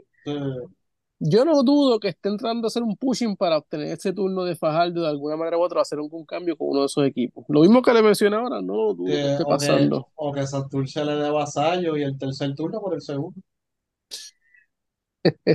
O sea, mira, Santur- Mira, Santurce, ahora, dímelo. de, no, no, termina lo que iba a decir de, de Santurce. No, no, no, no, que Sa- Santurce tenía como equipo finca Fajardo el año pasado. o sea que- Ah, claro, sí, sí. 100 mil pesos y vasallo y los derechos de Edwin Peyot por, por ese. Mira, te quería preguntar también, Kirin, ahí, fíjate, dos nombres que me acordé ahora, pero ahora mismo no, no, como no tengo acceso a la computadora, pues no, no me puedo chequear, pero yo sé que Banks, el que jugó en New Jersey con, que jugó en el, en el tournament el año pasado, yo creo que él es senior, Ese es otro. Eh, Fíjate, este, este año, Banks, así. Darryl- este año ha bajado, bajó bastante rendimiento. El que, el que sí ha lucido muy bien, que ahora mismo está lesionado, pero no es una lesión grave, es Matthew Lee. Y eh, creo que Sí, sí, le toca, le toca este año. Tremendo, tremendo guard, pero él no es hijo de franquicia de Carolina. Bueno, lo eliminaron, eliminaron esa regla. No, Pero él era, iba a ser hijo de franquicia. era el hijo, el, que, el, el hermano, era el que yo estaba para pa irme de franquicia. Ah, bueno, sí, ya Brandon, lo eliminaron. Pero Matthew Lee es tremendo guard. Sí. sí, por eso, ¿sabes? Que, que entre Lee y, y, y Banks son dos tipos que yo creo que pueden producir en este baloncesto acá, en el BCN, o sea, que, que hay varios nombres que hay que estar pendientes en esa segunda ronda para ver qué, que los equipos deciden hacer. O sea, que hasta la segunda ronda tienen break de, de, de sacar jugadores que, que podrían ser de impacto en la, en la liga. Pero Hay, un- como tú dices, hay- mucho, hay mucho. O sea, hay mucho hogar y, y, bueno, siempre hasta, hasta que hasta que conozcamos cuáles son los que no se anotan finalmente. Eh, hay algunos que el año pasado no se anotaron, que se puede anotar este. Hay un chamaco que es flaco de Boston College, que es Ant- Anthony Morales, que este año va- creo que jugaba este, eh, debutaba hoy, este, hoy, algo así. Es un, es un guard de 6'8". O sea, y Este Tori San. Antonio, Tori San Antonio Senior.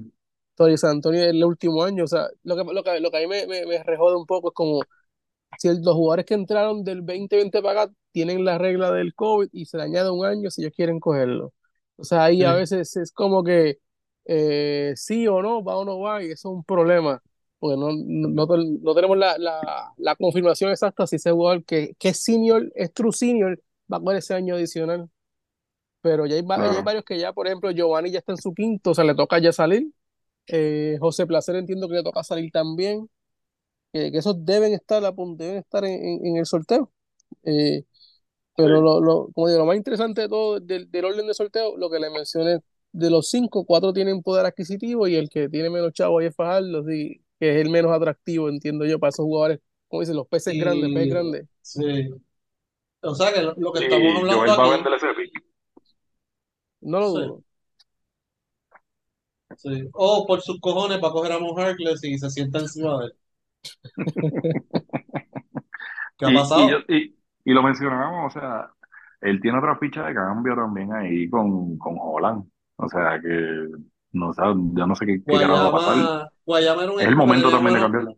Guayama era un equipo que tenía buenos picks en el pasado y cogía jugadores que sabía que no iba a venir para que no lo cogiera otro. Eso era Sí, todo. eso está cabrón. Sí, sí, sí, eso es lo, eso es lo que jode. Y eso, eso, y eso jode la liga. Y lo que estamos hablando aquí es que ya la liga poco a poco se va renovando, que es algo que llevamos tiempo hablando. De hecho, Kitín vino hace varios años. O sea, y nos decía, mira, el sorteo del 22, el del 20 y pico, son buenos Sí, sorteos. Y ya la liga poco a poco se está renovando y lo importante es que esos jugadores se, se anoten y que caigan. Y yo creo que comparado con años anteriores, estos equipos no solamente es que tienen más poder adquisitivo, es que van a caer en mejores situaciones comparado con lo que había anteriormente. Así que les van a dar el break y, y, y, ¿verdad? Y van a ir renovando y van a ir entendiendo que muchos de estos jugadores tienen la capacidad ofensiva o, o que pueden ayudar mucho más de esos veteranos que tienen allí ganándose un montón de dinero y que ya no están produciendo.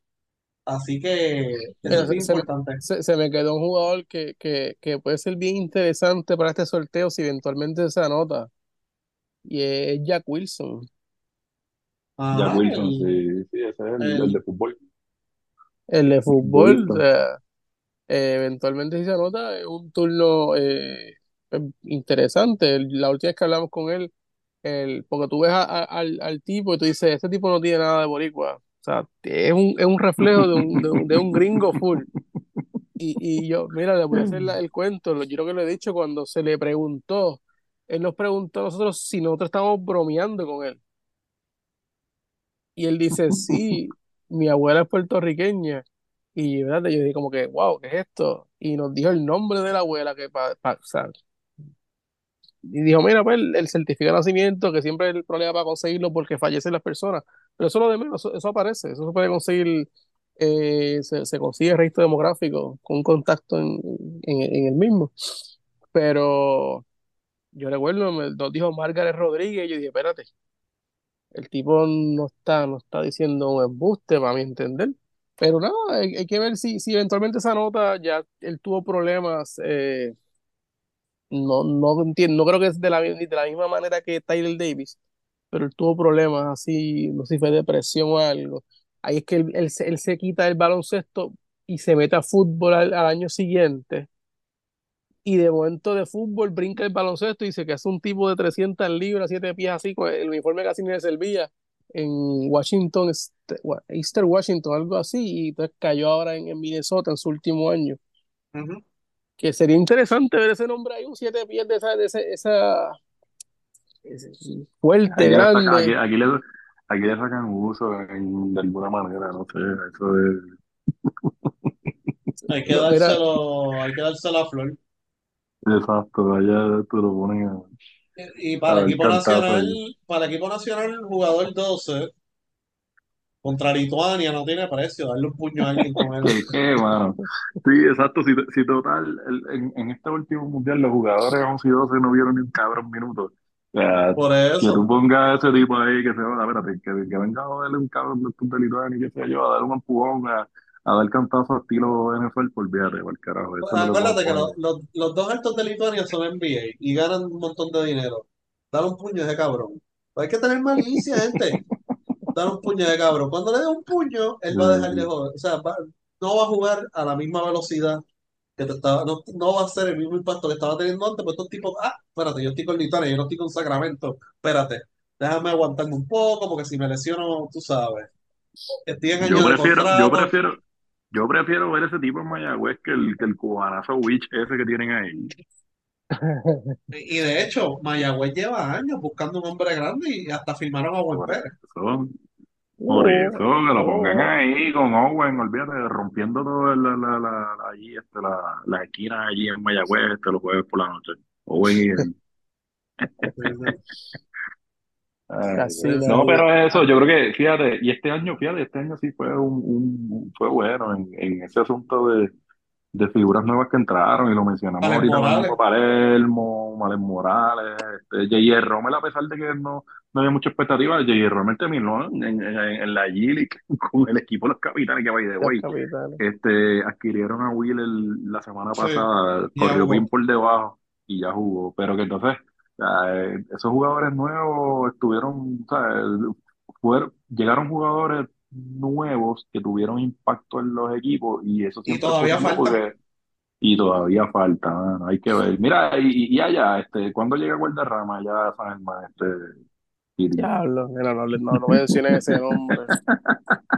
No mencionen, no mencionen. Eso, mm, eso, hablaron con él pues antes de, de escogerlo o algo así, yo no sé, yo, yo no sé, yo, yo sé, ah, por lo menos nosotros hablamos con el Papa, porque pues, yo no sé si pues, muchos saben, nosotros ayudamos a los jugadores a veces a que se anoten, porque pues, este, Claro. y después, después vienen los agentes y se reparten la- las cosas.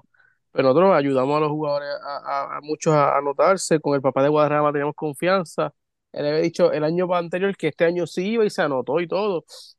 Mm. Pero él se lesiona en, en creo que a mitad de temporada o casi acabando la temporada. Una lesión del tobillo. No sé cuán grave fue esa lesión. Y el que conoce de Guadarrama sabe que es un, un chamaco de 6'5, 6'6 hockey.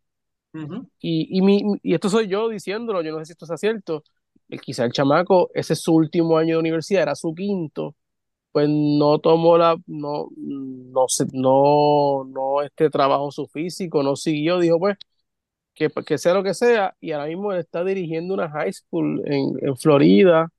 Yo no sé si, si te- vendría este año para San Germán en alguna pretemporada. Yo sé que ya San, Ger- ya San Germán trajo un jugador para Puerto Rico de los del año pasado. Antonio Gordon ya está en Puerto Rico. Sí. Lo que yo, Ah, lo que yo pienso, lo que yo pienso es que San Germán va a empezar la pretemporada prácticamente en enero cuando acabe, cuando pase Reyes. Ese es mi pensar. Y eso es algo que, que Dicasiano siempre hace, pide empezar la pretemporada temprano. So, y y los demás jugadores están en Puerto Rico, esa Oye. Erika ya, la que pasó con Erika, ya la está jugando. Yo en un momento En Europa. Está en Está en Europa, en Europa. Europa. Sí. En Europa está jugando bien.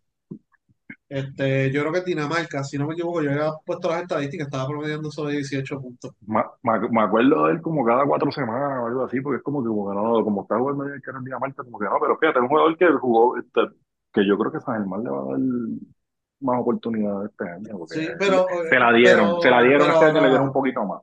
pero ahora viene la pregunta, ¿qué van a hacer con Money? Mira, Ahí está.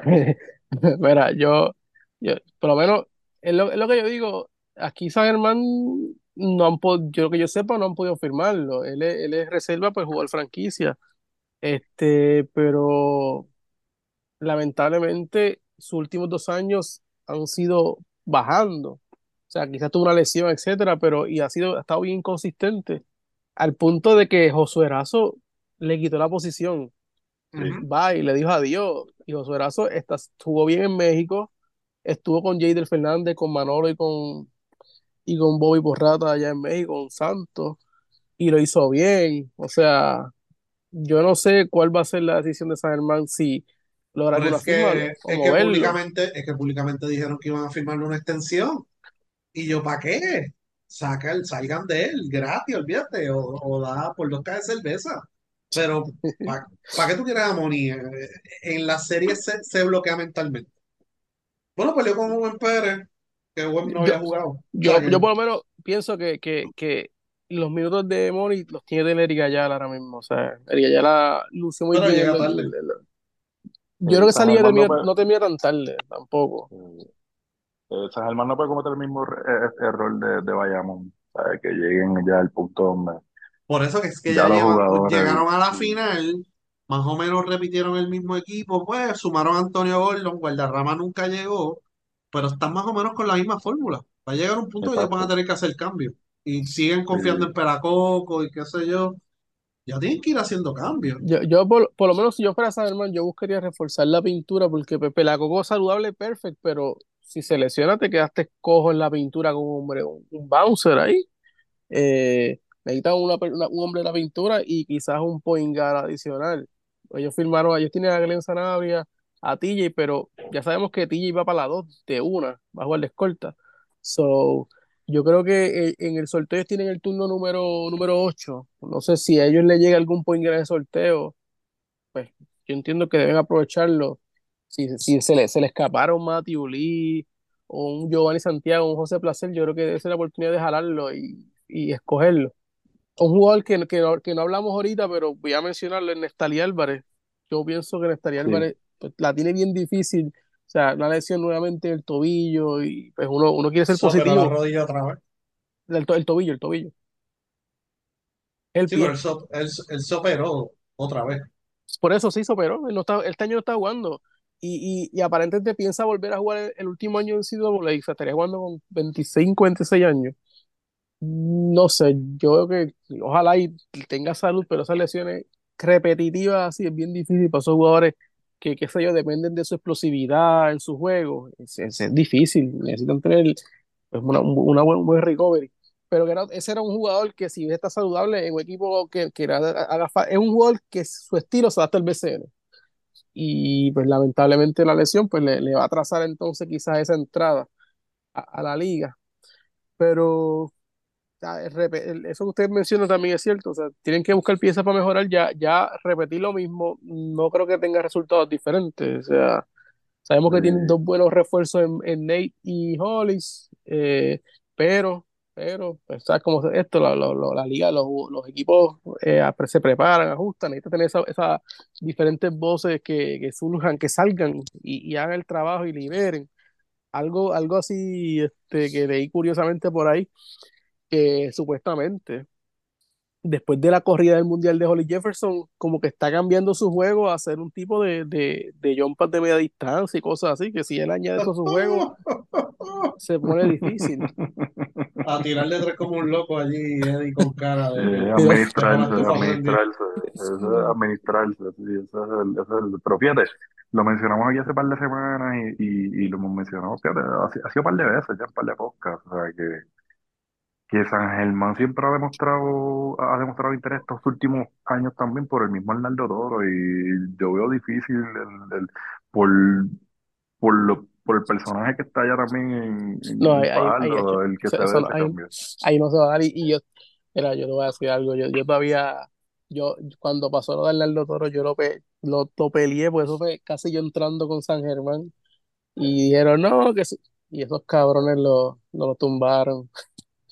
Este, mira, quiero, quiero decir algo ahí aparte que, que, que pues, en, sé que tocamos todos esos equipos, pero no, yo, no, no- yo, no, yo no hablé un poco de, de Cagua. Este. Cagua básicamente va a estar una, una sección dura, ahora mismo no va a estar Roca. O sea que sí, que, que, que en Caguas con, con tres buenos refuerzos también se pone competitivo en esa sección. Sí, Ellos, ti- ellos tienen dos, dos turnos de, de- del sorteo del año que viene, que es el, de- el número 6, que era de, de, Humaca- de Arecibo, que ese fue el cambio con, con Justin, y el número 11, número 10, eh, que lo, lo, lo cogieron con un cambio con Ponce. Y recientemente, no sé si vieron que ya Collier se despidió de Argentina, o sea que Collier va a estar el día 1 con Cagua.